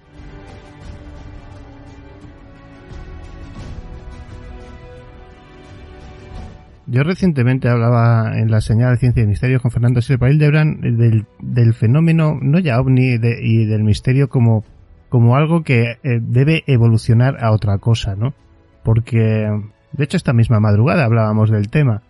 Es quizás un- una saturación de información repetida una y otra vez. Los políticos mienten mucho, pues sobre todo, por ejemplo, en Estados Unidos, cada vez que hay unas elecciones prometen que van a desempolvar expedientes, luego es mentira o lo que sacan está medio pervertido ya. Y Manuel, en este caso del tema ovni, yo creo que vida extraterrestre debe de haber al 99,9%, por no decir el 100%. Es obvio que si nosotros estamos aquí hay más gente o seres vivos en otro sitio, en distintas formas de vida, sea cual sea. Está claro, los elementos se dan, el tiempo y el espacio son ciencias casi, ¿no? Por decirlo de alguna manera, como muy relativas. Cuando uno estudia un agujero negro, por ejemplo, se da cuenta de que todo es surrealista. Eh, no somos nadie, ¿no? Para los tiempos en distancias y, y, lugar de lo que hay ahí fuera. Pero, ¿cómo podemos tratar hoy día, de- sin, sin volver a recaer en los Roswell rusos, Roswell eh, americano, las repeticiones una y otra vez, una y otra vez de lo mismo? ¿Cómo está el fenómeno ovni a finales de 2020? Pues ya te digo, yo creo que sabemos más que nunca sobre el fenómeno ovni. Lo que ocurre es que a lo mejor no nos gusta lo que estamos descubriendo. Y desde luego al aficionado medio, eh, superficie que tiene una, un interés superficial por estos temas, eh, le va a gustar mucho menos. Porque como decía Manuel Vicén, el que busca la verdad corre el riesgo de encontrarla. Y cuando la encuentras, a lo mejor no te gusta lo que vas a descubrir. Pero esa es la realidad. De los ovnis sabemos mucho y sabemos, por ejemplo, que no tienen nada que ver con extraterrestre. Claro, esto es eh, muy incómodo para los divulgadores que viven del mito extraterrestre, que es lo que se vende siempre y es lo que le gusta consumir al, al aficionado medio. Pero yo ya en 1992, eh, en el curso de verano que se hizo en la Universidad Complutense, que organizó JJ Benítez, un curso de ovni en la Universidad Complutense, porque estas cosas en muchas ocasiones, esto tampoco lo sabe mucha gente, estos temas se han tratado en España, en la universidad, en muchas ocasiones, con cursos enteros. Pues yo en aquella, en aquel curso, que, en el que Benítez tuvo la amabilidad de invitarme, ya ofrecí un premio, te hablo del año 92, de un millón de pesetas, seis mil euros, que pagaría yo de mi bolsillo, a quien pudiese aportar una sola prueba de que alguna vez en la historia una astronave extraterrestre visitó la Tierra. fíjate qué chulo soy y qué seguro estoy de lo que estoy diciendo, porque no va por ahí. Eso es el, gran problema del enfoque. Yo acabo de publicar hace un par de semanas el último de mis cuadernos de campo, el, el cuaderno 6, Encuentros cercanos del tipo 4, Abducción, el factor investigador, que es el resumen de 30 años de investigación, bueno, más de 30, 30 y 34 años. Porque yo la primera abducción que me encontré, bueno, que me encontró ella a mí, que yo no la buscaba, fue en 1986. Desde entonces estoy investigando abducciones. Y ya en 1995 publiqué, porque me lo pidió el, doctor Jiménez del Oso, un primer estudio de 100 casos. Que fue mi primer libro sobre abducciones, que era un estudio de 100 casos de abducción en el 95. Hasta ahora, pues he- he investigado cientos y cientos de abducciones. Y mis conclusiones, eh, es, es muy difícil resumirlas así brevemente porque todo el libro está enfocado a justificar por qué llego yo a las conclusiones que doy en el capítulo, en el último capítulo. Pero es que yo he estado presente mientras se producían las abducciones. Fíjate lo que te estoy diciendo. En varios casos yo estaba allí con el abducido cuando él decía que estaba siendo recibiendo la visita de los extraterrestres. Y no tiene nada que ver con todo lo que nos han vendido de los EVEs, de los reptilianos, de Los implantes. Es algo mucho más real y mucho más antiguo que el fenómeno ovni. Y mucho más humano, podríamos decir. Eh, mm, en principio sí, pero quizá es un poco más complejo que eso. Porque la, hoy, yo, yo te soy sincero, yo no conozco a nadie, a ningún investigador, que hoy, en el año 2020, considere ya la hipótesis extraterrestre. Esto era lógico cuando Donald Keyhoe la inventó en los años 50, cuando estaba empezando la carrera espacial, Claro. eh, estábamos intentando llegar a la Luna, estábamos mirando a las estrellas y un fenómeno que siempre ha existido, que ha existido desde el principio de los tiempos, comienza a expresarse en un contexto tecnológico. Entonces dijeron, bueno, pues a ver si esto van a ser extraterrestres. Y se quedó implantada en el inconsciente de lo colectivo ese sinónimo ovni extraterrestre. Pero es que los ovnis existen desde mucho antes de Kenneth Arnold y desde mucho antes de Roswell sí, sí, sí. y desde mucho antes de que se inventase el cine, la televisión y la literatura. Hay pinturas rupestres de más de 70.000 años de antigüedad donde aparecen las mismas figuras de los mismos seres que hoy en día describen los abducidos. La versión fácil, que es lo que hace Daniken y todo eh, eh, David Icke y todos estos frikis, es que, no, bueno, es que los extraterrestres nos visitan desde el principio de los tiempos. No han dejado un tornillo, no han dejado un plástico, no han dejado ni una puta huella.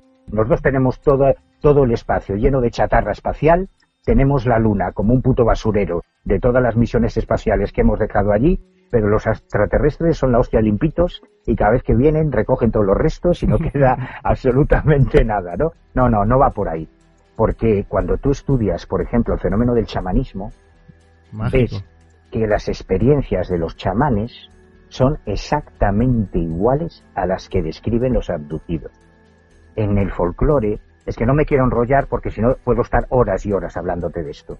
Pero yo he tenido la suerte de, de investigar el vudú en Haití, de investigar la santería en Cuba, de investigar el chamanismo en Siberia, de investigar las, las, eh, el animismo y la medicina tradicional en África.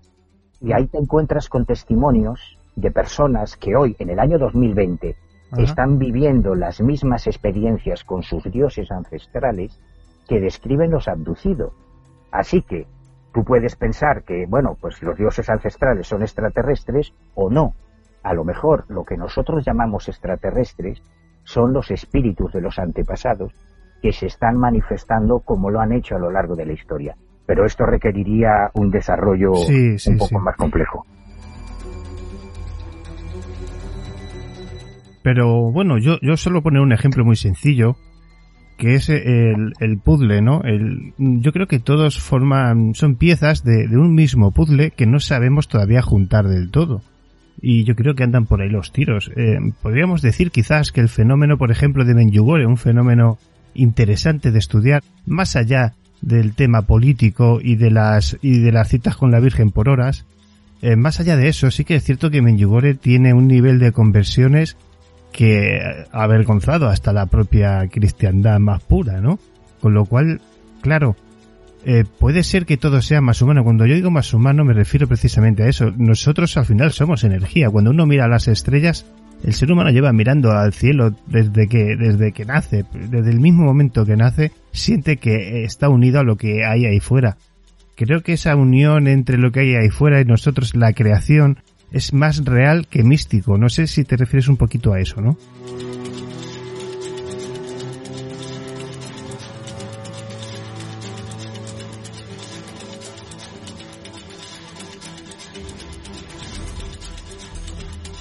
Sí, es un poco más complejo, pero es Sí, cierto bueno. que para el doctor Néstor Berlanda, por ejemplo, o, o el psicólogo Juan Acevedo, que para mí son los mejores en cuanto al tema de las abducciones del mundo, eh, ellos siempre dicen que los extraterrestres somos nosotros.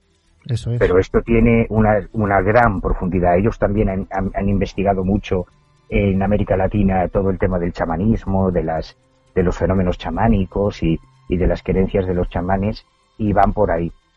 Es cierto que es un enorme puzzle y que eh, a lo largo de toda la historia de la ufología también ocurre con otros campos como los, las apariciones marianas, aunque yo creo que es muy diferente.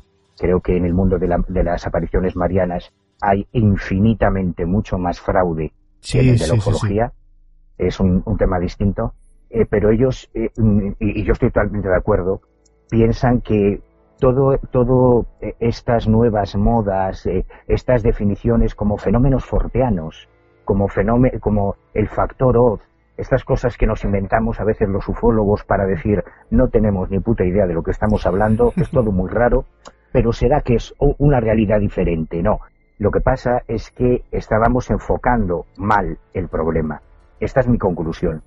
Cuando tú ante los mismos hechos, ante la misma casuística, ante los mismos testigos, te cambias las gafas, te quitas las gafas de ver de lejos y te pones las gafas de ver de cerca, cambias el enfoque, entonces todo tiene sentido. Ya no son fenómenos incomprensibles, rarísimos, forteanos, no, no, no, no. Todo de repente es claro como el agua de un manantial. Lo que hay que hacer es cambiar el enfoque, quitarte el chip de los, las naves de los marcianos, de los extraterrestres y mirarlo con otros ojos. Y entonces todo, todas las piezas de ese puzzle encajan. Es maravilloso, es fantástico.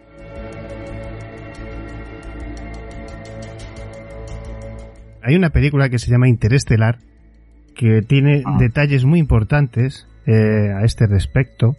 Y uno de los conceptos que a mí me llamó mucho la atención y más me enamoró de la película en sí, que yo es que no me fijo en los detalles que sé que, que no se dan, pero hay uno en el que dan a entender que ese puente que les hace, ese digamos, mm, que les hace viajar, ese agujero que les abren de, de gusano para poder viajar a otra galaxia, está puesto por una entidad, sea X, ¿no? Y luego el resultado es que hemos sido nosotros desde otro tiempo los que nos hemos ayudado a nosotros mismos.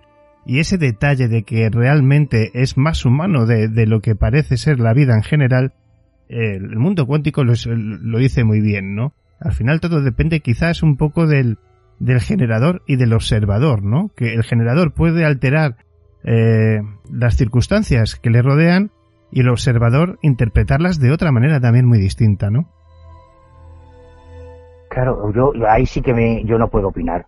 Porque yo discuto mucho sobre esto con Miguel Pedrero, que, que para mí es uno de los De los mejores, mejores. eh, compiladores que tenemos en la actualidad. O sea, Correcto. eh, esto que, que dicen los llorones, de que "Ah, es que no hay casos, es que no hay casos, se acabó la ufología, los cojones. No para de haber casos, lo que pasa es que no hay nadie que se tome la molestia de ir a recogerlos.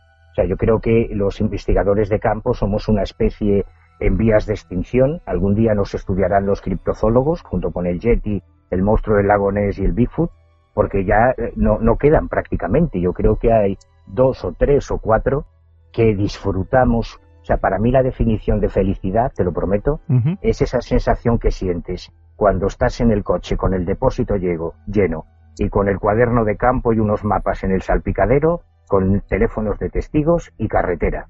Ese es el momento para mí de mayor felicidad, el, el poder irme a los lugares para, para recoger cara a cara los testimonios de, de estos fenómenos y Miguel comparte esa, esa, esa, esa vivencia conmigo, ¿no?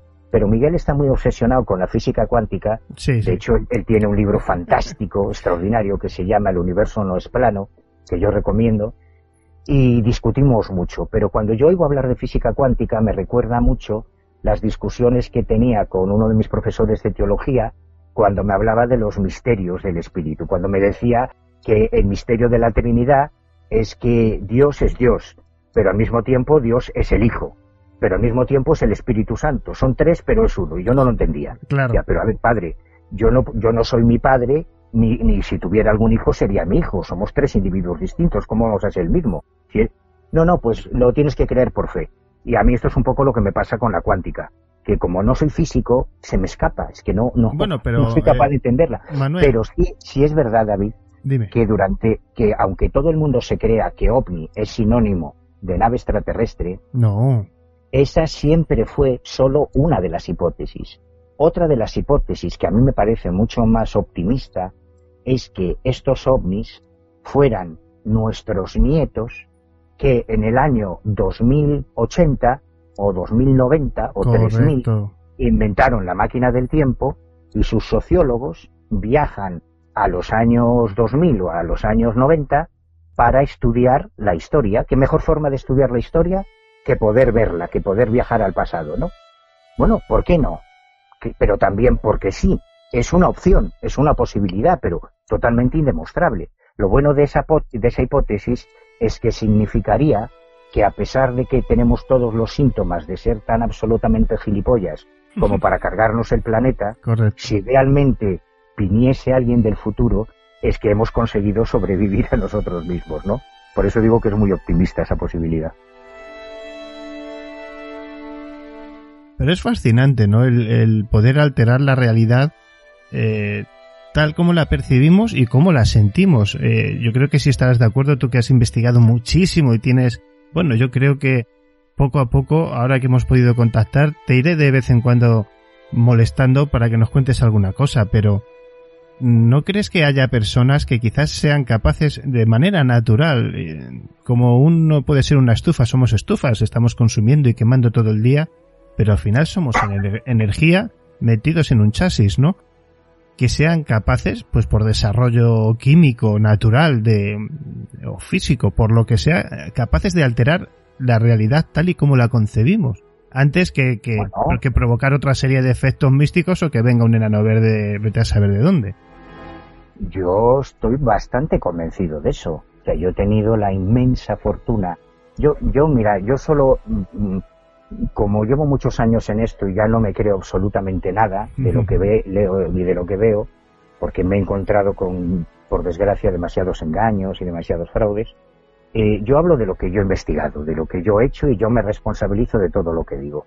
Y yo he tenido la inmensa fortuna de conocer personalmente y de haber podido participar incluso en la investigación científica de varios dotados, de varios psíquicos, de personas con unas capacidades extra- extraordinarias que rompen totalmente nuestra concepción de la realidad. Y he tenido la suerte de conocer directamente, de, cara a cara, vamos, de poder estar con Uri Geller, por ejemplo, varias veces, con Luis Antonio Gasparetto, que es el medium más alucinante que yo he conocido, de participar durante años en la investigación del caso de Mónica Nieto. A Nina Kulagina no tuve la suerte de conocerla personalmente, pero sí hice una investigación, yo creo que es lo más completo que se ha hecho en habla hispana, sobre el caso de Nina Kulagina, que es la mayor psíquica de todos los tiempos, una, una tía que fue investigada durante más de 50 años por el antiguo KGB eh, ruso. De hecho, YouTube está lleno de vídeos de esta señora, vídeos en blanco y negro, que sale moviendo cosas dentro de una urna Sí, sí, sí, sí. sin tocarla, pues, esa Nina Kulagina. Y, y conocí a gente que la conoció. O sea, tuve la oportunidad de, de entrevistar a personas que conocieron, que estuvieron con Kulagina, ¿no? Y esta, estos, estas personas, como Geller, como, si es cierto lo que hacen, si no es un fraude, eh, no hay límites, porque se pasan absolutamente por el forro todo nuestro paradigma newtoniano de la física. Ellos hacen cosas, aparentemente, repito, si no es fraude, que yo no he descubierto el fraude, si no es fraude, pueden hacer cosas increíbles. Y aunque, por ejemplo, en el caso de Geller, sea muy famoso por doblar cucharas, Geller hacía muchas más, o hace, y yo además tengo que agradecerle que siempre fue muy amable conmigo, cuando yo he acudido a él, por ejemplo, durante la última vez fue durante la investigación del de, de Carlos Castaneda y localicé su teléfono, le llamé para ver si se acordaba de mí, porque tenía la, eh, la intuición de que él había conocido a Carlos Castaneda, efectivamente me lo confirmó, eh, a, través de Andrija Pujaric, que era otro tipo increíble, otro investigador extraordinario, y Geller, o sea, a mí las cosas, por ejemplo, que me contó eh, Íñigo, José María Íñigo, que pasaron en televisión española cuando Uri Geller estuvo en aquel famoso programa. Me acuerdo, sí, sí. Íñigo, ¿Te acuerdas, no? Seguramente todos tus oyentes recordarán esa imagen. Pues a mí Íñigo me contó unas cosas que están muy al hilo de lo que tú estás diciendo. O sea, que Geller no solamente es que doblase cucharas, es que alteraba el espacio-tiempo a su alrededor. Pero claro, e- esto yo no, no puedo decirte que sea cierto, no. Esto son cosas que a mí me han contado, ¿no? Que probablemente para Íñigo son ciertas. Lo que ocurre, por eso yo también insisto mucho en que es imprescindible. O sea, tú vas a reconocer enseguida si alguien es un investigador o no, eh, si le dices, hazme algún truco de ilusionismo. Porque tú no te puedes dedicar a la investigación paranormal si no eres mago. Es así de fácil. O sea, el que diga que es investigador y no sea mago, te está engañando. No es investigador. Es imprescindible. Porque los ilusionistas también aparentemente podemos alterar la realidad. Con truco. Entonces es imprescindible que tú conozcas esas rutinas, que tú conozcas cuáles son esos trucos para poder discernir cuando estás ante un fenómeno si realmente es un fenómeno extraordinario o es un truco de ilusionismo. Eso es fundamental.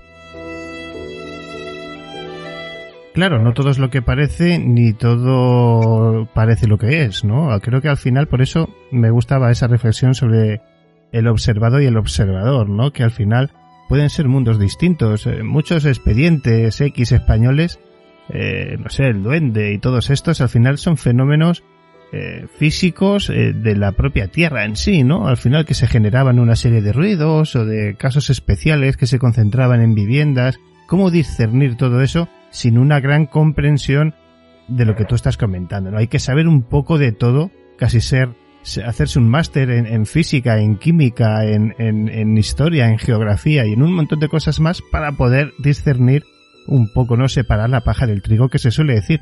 Nos quedan pocos minutos, amigos. Manuel se tiene que ir, pero yo os prometo que le voy a robar unos minutos porque hay personas en esto de la divulgación que son capaces, con su saber y su experiencia, de traernos de vuelta de una manera importante a los grandes personajes de la divulgación del misterio.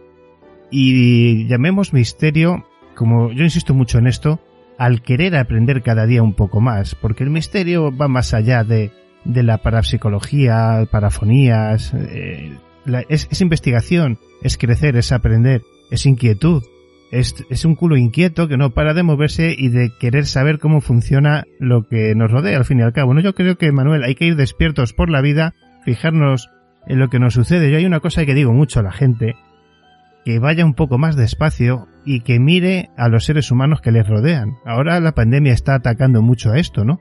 Pero cuando uno va por una ciudad como Madrid, por ejemplo, y se para a ver a las personas, cómo andan, cómo gesticulan, cómo se mueven, es un mundo aparte. No es lo mismo girar en una calle a la izquierda que girar a la derecha. Cualquier cambio altera tu realidad y tu destino. Puede ser cualquiera, ¿no? Entonces, como somos integrantes de un gran puzzle, yo creo que si que existen esas señales que nos van guiando por la vida, a veces son completamente aleatorias, pero están ahí para el que quiera ver. Y todo esto forma parte de la magia de la divulgación que los que los grandes no nos traían y aquellos no tan conocidos. Yo de verdad me gustaría cuando tengas ratitos de estos así que te pueda yo apretar un poco en el tiempo, que nos vayas trayendo, que nos enseñes un poquito a recobrar el amor por, por los grandes investigadores desconocidos, ¿no? De, del mundo del misterio. Porque se está perdiendo, se está perdiendo el, la magia, el, el, el, conocer la vida de un chamán. Yo recuerdo que uno de los programas en los que más me he sentido feliz, ¿no? Como tú decías antes de esto que se te ponen los pelillos de los brazos de punta fue cuando Javier Arries me explicaba cómo es un chamán, cómo es la vida de un chamán, cómo se crea un chamán. Y claro, escuchar a Javier Arries contarte esto, pues claro, para mí es otro es un ser de, estos de luz que te cuenta las cosas y, y, bueno, es, es un divulgador terrible, increíble, grandísimo. No sé, ¿qué opinas tú ya para terminar de todo esto? ¿Cómo podemos eh, retomar en una época de desinformación, de información fácil, cautivadora, sencilla? Eh, como decías tú, todo lo que no está en Google ya no, eh, ya no existe.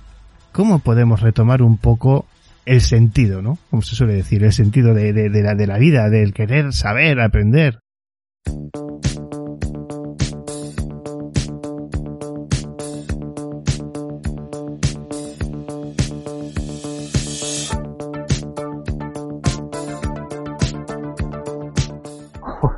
Yo es que lo tengo muy fácil porque es, es lo que me hace respirar. O sea, a mí no me interesa el fútbol, ni la política, ni la música, ni el cine. A mí no me interesa nada más que estos temas. ¿eh? Es lo que da sentido a mi vida. O sea, que yo ahí lo tengo, lo tengo bastante fácil.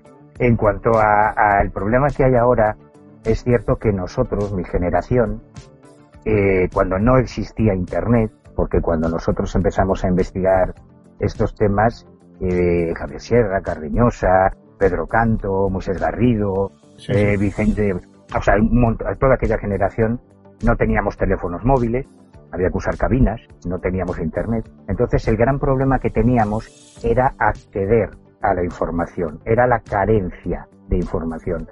Todos nosotros empezamos a editar boletines, fanzines, en mi caso el Ojo Crítico, que es el único que 30 años después todavía se sigue publicando, fíjate si soy friki, todos los demás desaparecieron y yo sigo aquí publicando mi revistilla, pues empezamos a sacar la revista para intentar intercambiarla con las publicaciones extranjeras para poder acceder a las revistas francesas, británicas, italianas, alemanas, americanas, porque claro, no, no éramos estudiantes y no, no, eh, no, no podíamos pagar las suscripciones internacionales, era una pasta, ¿no? En aquel momento el problema era acceder a la información. Ahora eso no ocurre. Ahora tenemos más información que nunca antes en la historia. Podemos acceder a hemerotecas de todos, prácticamente, de la inmensa mayoría de los periódicos y revistas del mundo. Hay millones de libros que están digitalizados y que te puedes descargar en PDF. El problema ahora es otro. El problema ahora es la desinformación. Antes necesitábamos eh, esforzarnos mucho para acceder a la información y ahora el trabajo consiste en separar el trigo de la cizaña, en quitar todo el ruido, toda Sí. la desinformación, que por desgracia es el 90%, porque ahora existen cánceres en el misterio que no existían antes. Ahora tenemos que enfrentarnos a demonios que no habíamos conocido en nuestra generación. Por ejemplo, esas empresas de marketing viral, de publicidad, que fabrican fraudes para lanzar a las redes, pa- para que se hagan virales, y que todos nosotros retuiteamos y le damos a me gusta en Facebook y les estamos haciendo su trabajo. Cre- Y la inmensa mayoría de los vídeos de ovnis, de poltergeist que hay en Internet, si no todos, la inmensa mayoría son falsos son fraudes. Historias como el ovni gallego, el, el- los círculos de las cosechas, el Yeti de Formigal, todos eran montajes de, de empresas de publicidad. Pero ahora es peor, porque ahora hay negocios, o sea, hay empresas que viven de generar fake news. No solo de misterio, de política, de medicina, del coronavirus, de fútbol, de todo. Y, todos los días recibimos en, en nuestros ordenadores, en nuestras redes sociales, en nuestros Facebook, miles o cientos de miles de noticias falsas que se han generado con la única intención de que cliques. Porque cuando clicas en esas noticias, eso le da dinero a la empresa. Y hay empresas que viven de eso, que todas las mañanas se reúnen y dicen, bueno, ¿qué inventamos hoy? Oye, esto del COVID está muy de moda. Bueno, pues vamos a hacer un titular llamativo, descubierta nueva vacuna del COVID en la Patagonia. O se ha descubierto que respirar tres veces delante de un espejo contagia el coronavirus. Cualquier chorrada, da igual. Lo único importante es que llame la atención para que tú cliques ahí. Y eso eh, se convierte en esos clics, se les llama cazaclics, ¿no? Se convierte en dinero. Claro, lo- el tema del misterio es muy fácil para eso. Es muy sencillo, porque como no está nada demostrado, pues venga, tú inventa cualquier cosa. OVNI he visto en Hamburgo. eh, se captura un Yeti en Canadá. Y- y la inmensa mayoría de la información que nos llega es falsa. Lo terrible es que como hay gente dispuesto a creer hasta que la Tierra es plana, esas falsas noticias terminan siendo publicadas en revistas, en libros, en programas de televisión especializados. Joder, tenemos en, en- en el cuarto milenio de Iker Jiménez, desde lo del astronauta aquel, lo de los bigotes de las caras de Belmez, bueno, hay un montón sí, de historias sí. falsas que se han quedado ahí y que llegan nuevas generaciones y que como lo que entra en Internet se queda para siempre, constantemente estamos viendo casos que ya sabemos que son fraudes desde hace décadas que vuelven a salir una y otra vez. Y eso además hay gente que lo utiliza para elaborar teorías.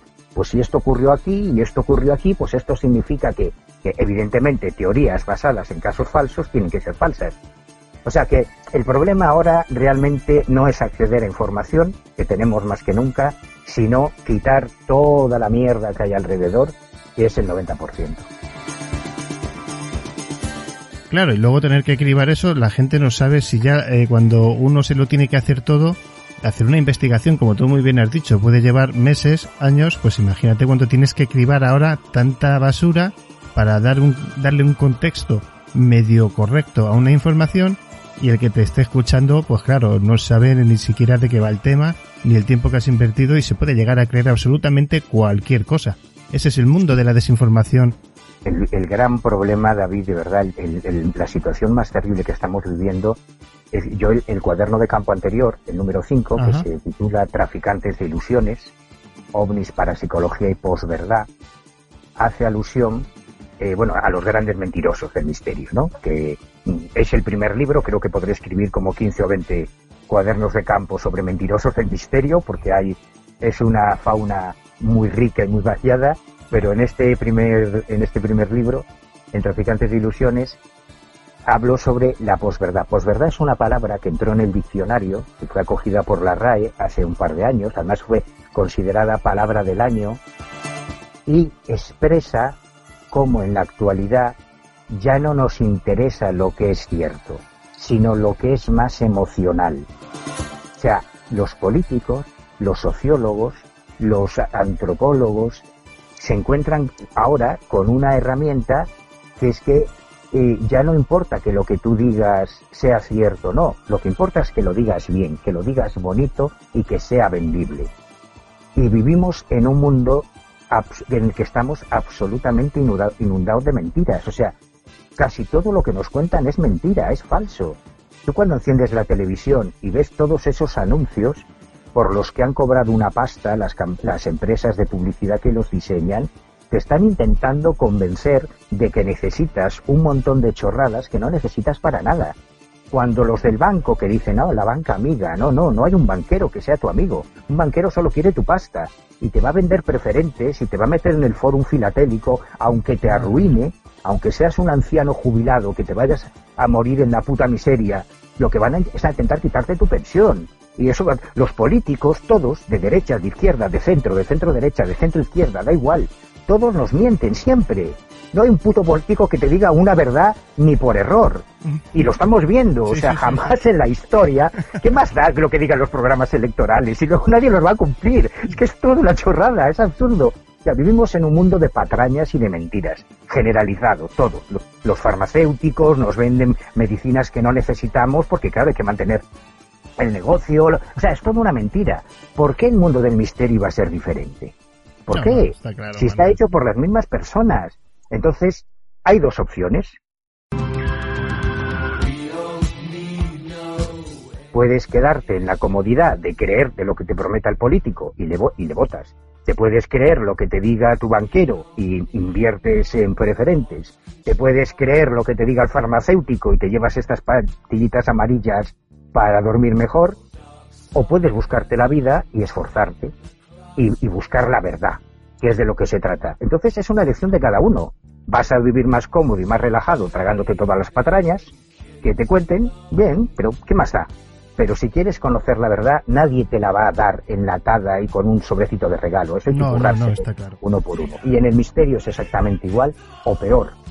Porque en el mundo de la medicina, un tío tiene que tener una licenciatura para poder ejercer. Y si no, le puedes denunciar al colegio de médicos. En el mundo del misterio, cualquiera puede decir que es ufólogo, que es parapsicólogo, que es astrólogo o que es tarotista y no le puedes exigir ninguna acreditación porque no existe tal acreditación. Así que es una opción de cada uno.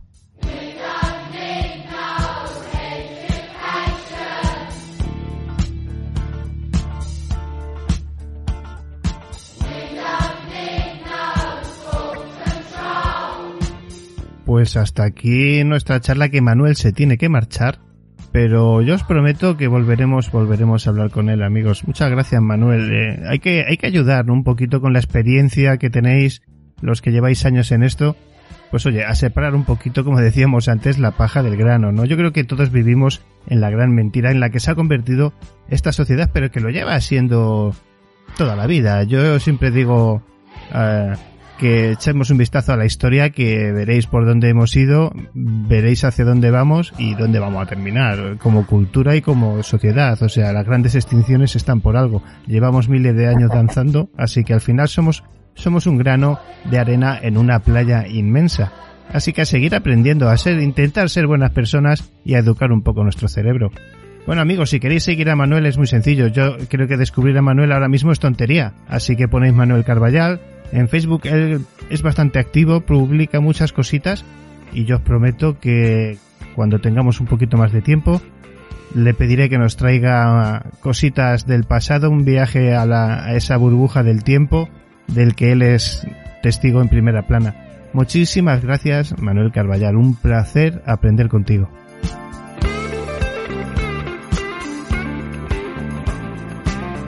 Muchísimas gracias a ti por darme voz. Un saludo y hasta cuando quieras.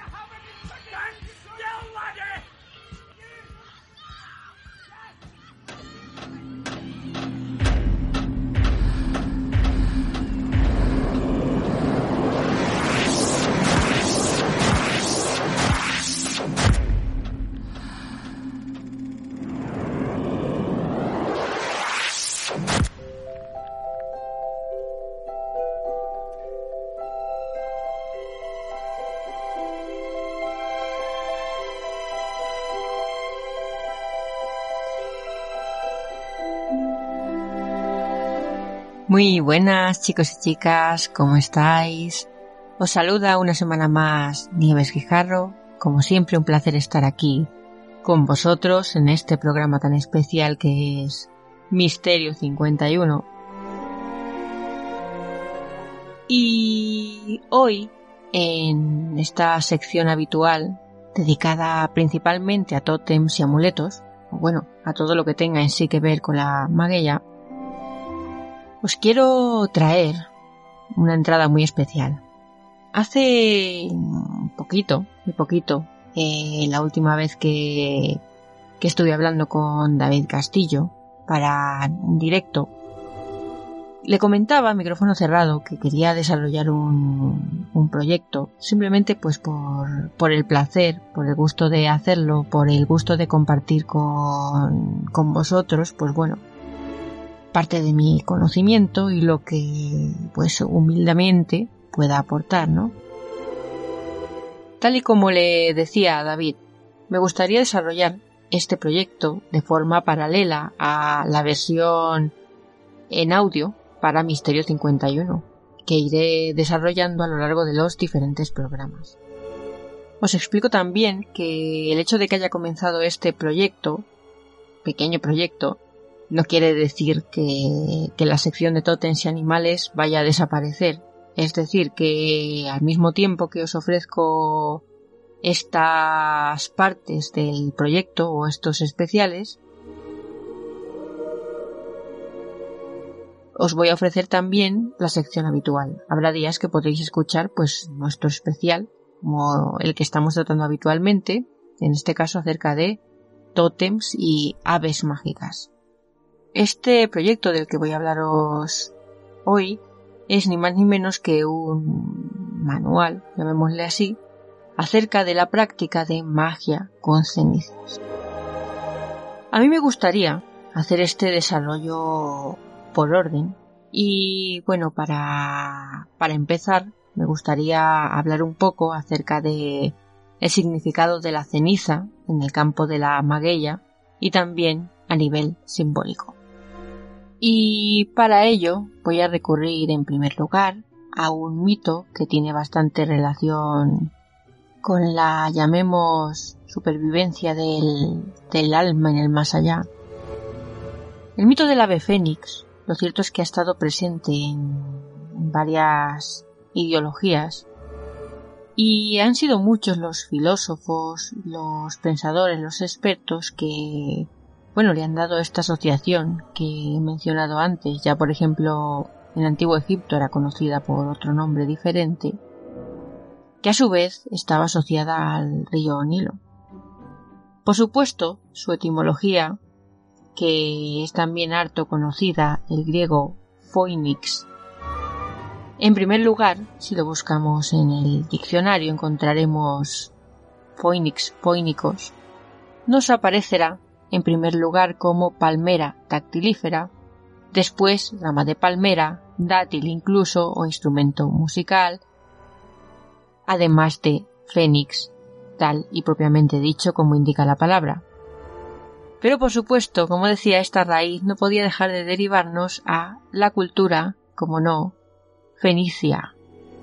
Y de ahí que este mito se asocie normalmente con el llamado tinte púrpura, muy cotizado y habitual en el comercio marítimo, sobre todo, como digo, en, entre pueblos fenicios, lo que viene a ser ahora eh, el Líbano. Este mito, que tiene también el sentido de purificación debido a la presencia de fuego en su historia, y de inmortalidad, principalmente se hizo conocido en el mundo grecorromano, sobre todo en el mundo romano, a través del historiador Heródoto. Si nos vamos al libro 2 de los nueve libros de historia de Heródoto, podemos encontrar estas palabras. Otra ave sagrada que hay allí se refiere en, Egipto que solo he visto en pintura, cuyo nombre es el de Fénix. Son en efecto las veces que se deja ver, y tan de tarde en tarde, que según los de Heliópolis, solo viene a Egipto cada 500 años, a saber cuándo fallece su padre. Si en su tamaño y conformación es tal como la describen, su mote y figura son muy parecidas a las del águila, animal sagrado por cierto que, si recordáis, hemos tratado también aquí, y sus plumas, en parte doradas, en parte de color carmesí. Tales son los prodigios que de ella nos cuentan que aunque para mí poco dignos de fe, no omitiré el referirlos. Para trasladar el cadáver de su padre desde la Arabia al Templo del Sol se vale de la siguiente maniobra. Forma ante todo un huevo sólido de mirra, tan grande cuando sus fuerzas alcancen para llevarlo, probando su peso después de formado para experimentar si es con ellas compatible. Va después vaciándolo hasta abrir un hueco donde puede encerrar el cadáver de su padre, el cual ajusta con otra porción de mirra y atesta de ella la concavidad, hasta que el peso del huevo preñado con el cadáver iguale al que cuando sólido tenía. Cierra después la abertura, carga con su huevo y lo lleva al templo del sol en Egipto. He aquí, sea lo que fuere, lo que de aquel pájaro refieren.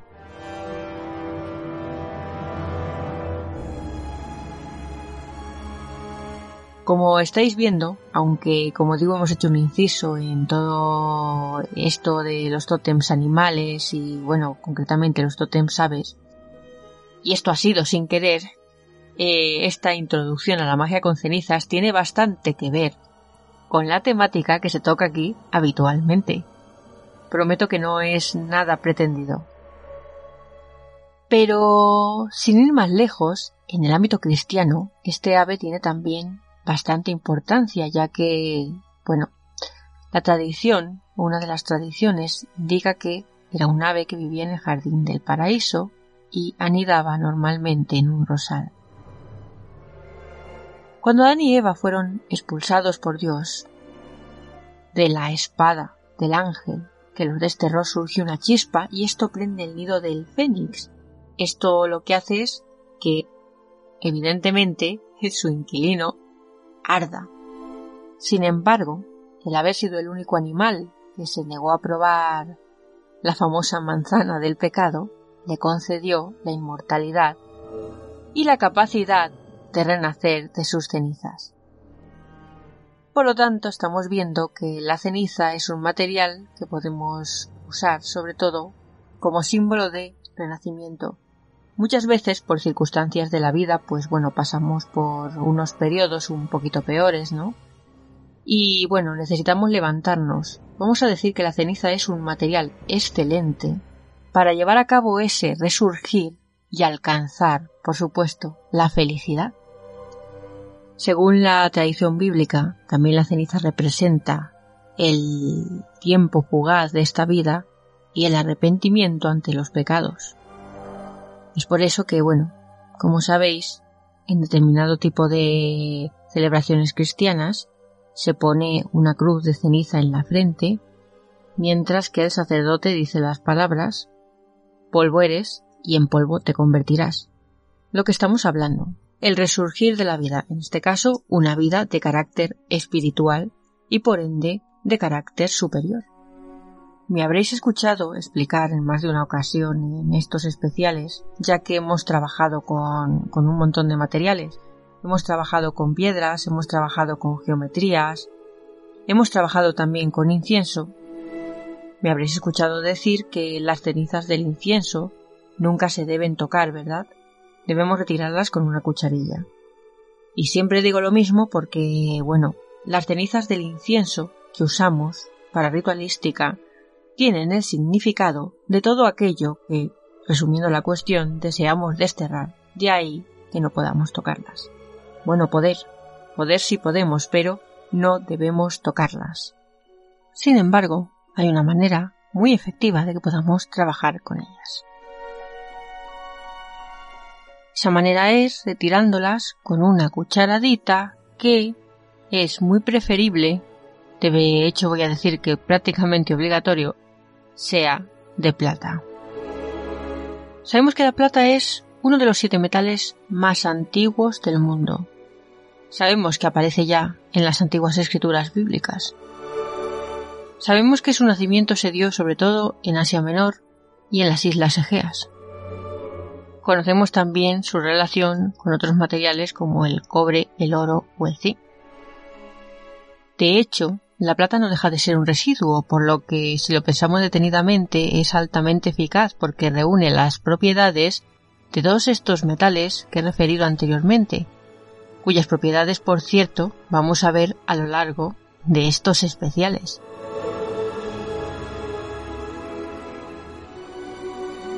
Decía Francis Barrett que la plata era utilizada en talismanes que tenían relación con la madre argentea, con la luna, y que quien llevase estos talismanes podría tener amigos y ser una persona muy bien considerada también la alegría formaría parte de su estado de ánimo de manera continua. Y efectivamente, mientras que el oro representa la luz del sol, la plata representa la luz de la luna. Relacionada con una energía principalmente femenina. La plata es muy utilizada en rituales que tienen que ver con la paz y la concordia. También se utiliza mucho para el sentimiento de armonía. Y, sobre todo, si hay algo que destaca son los cálices de plata. En magia o maguella, los cálices de plata corresponden, como he dicho, a una energía muy femenina. y se utiliza sobre todo en celebraciones que normalmente tienen lugar durante la famosa luna llena o también en luna nueva, que es cuando estos receptáculos son más efectivos. Al entrar en contacto con este metal, las cenizas perderán su valor de, en este caso, algo que deseamos olvidar, algo que deseamos desterrar y que hemos limpiado mediante el incienso. De forma que esas cenizas podrán ser trabajadas con nosotros ya que están libres de la energía negativa que las impregna. Otra de las formas que a mí me gusta trabajar es la de, bueno, en mi caso, expresar la necesidad de conseguir un deseo mediante el papel. Existen diferentes formas, una de ellas fabricar sigilos, otra de ellas, pues bueno, hacer una serie de, de ritualísticas personales en las que no voy a entrar, haciendo honor al concepto esóteros, pero bueno, que básicamente se traducirían en plasmar el deseo en papel de X maneras, una vez que ese deseo se haya llevado a cabo, el siguiente paso es coger el papel, enrollarlo lentamente y tomarlo con la mano izquierda mientras con la mano derecha le prendemos fuego. Tenemos que dejar que se consuma totalmente y recoger las cenizas en una tacita, en un bol, etcétera, etcétera, etcétera.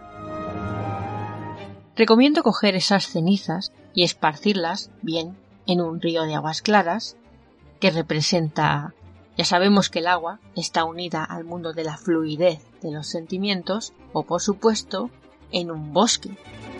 Se trataría de una suerte de ofrenda a la Madre Tierra a la cual le debemos la vida.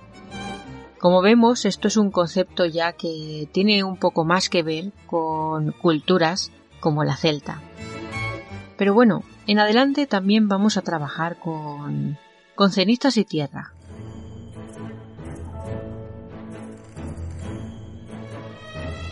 Asimismo, se puede trabajar con otro tipo de sustancias como por ejemplo la mirra, sustancia mágica donde las haya, o bueno, como he dicho mismamente, las cenizas del propio incienso, que son mágicas como pocas, o cenizas, cenizas nuestras, cenizas de, como digo, de algún deseo que hayamos cumplido, mezcladas con cenizas de incienso. Y por supuesto, también con cenizas y plumas, como no, ya que tienen una grandísima relación. El conocido psiquiatra Carl Gustav Jung nos decía en su libro Símbolos de Transformación que entre el famoso ave fénix, del que he comenzado hablando hoy en esta sección, y el ser humano, existen muchas similitudes. La mayor de esas similitudes es el poder de la llamada resiliencia, esta capacidad que alude a nuestra posibilidad de renovarnos, si es necesario, una y otra vez y convertirnos en personas más fuertes. Por lo tanto, la ceniza es algo que se puede usar también para rituales de superación. Afirmaba Jung que el ave fénix es uno de los arquetipos más poderosos que existen porque en su fuego se contiene la creación, la destrucción, la vida y la muerte. Y lo cierto es que es muy curioso porque, como hemos dicho, el vocablo original del que hablamos es phoenix, ave fénix. Tenemos también ponos, pono, que es muerte. Como vemos, dos caras de una misma moneda que es curioso que al mismo tiempo que una parezca terrible y la otra más esperanzadora, se complementan a la perfección. Pues, como decía, si os parece ya la semana que viene podemos entrar en el aspecto ritualístico de las cenizas y bueno, diferentes cuestiones que irán surgiendo por el camino. Espero que este proyecto que estoy encantada de empezar con vosotros os guste.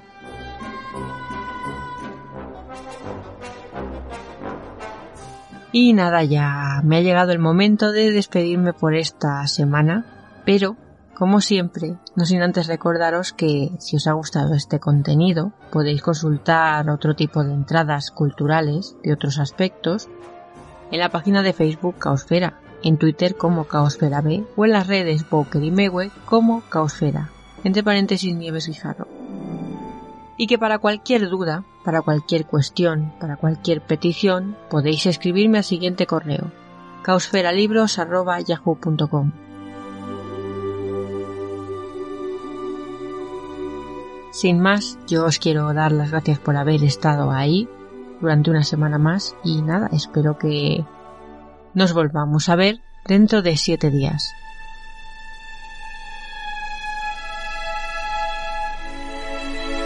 Un fuerte abrazo y, como no, mis mejores deseos para todos vosotros.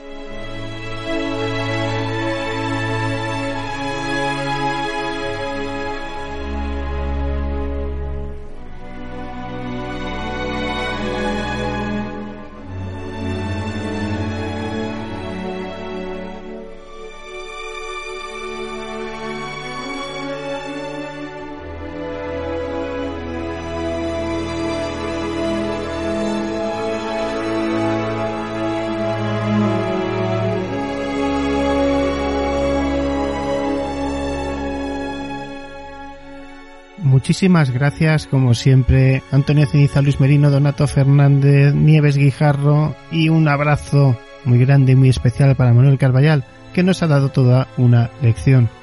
Dice que no es humilde, pero lo es, y mucho, y sobre todo un buen trabajador de esto del misterio.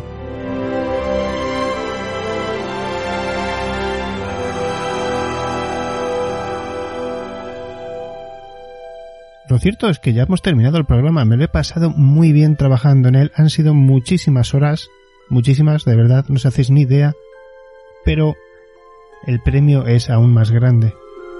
Teneros ahí a vosotros a ese otro lado escuchando todas estas cosas que compartimos con vosotros.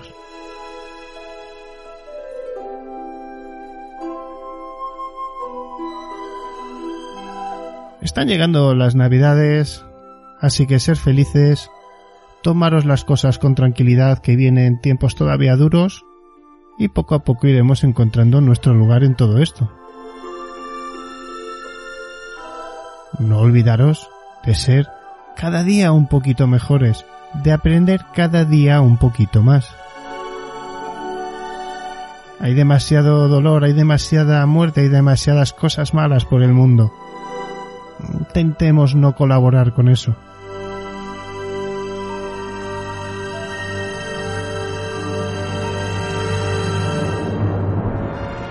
Muchísimas gracias a todos por estar ahí una semana más, como siempre, a ese otro lado del micrófono, por estar pendientes, por estar ahí, por escucharme, por seguirme, por ser como sois.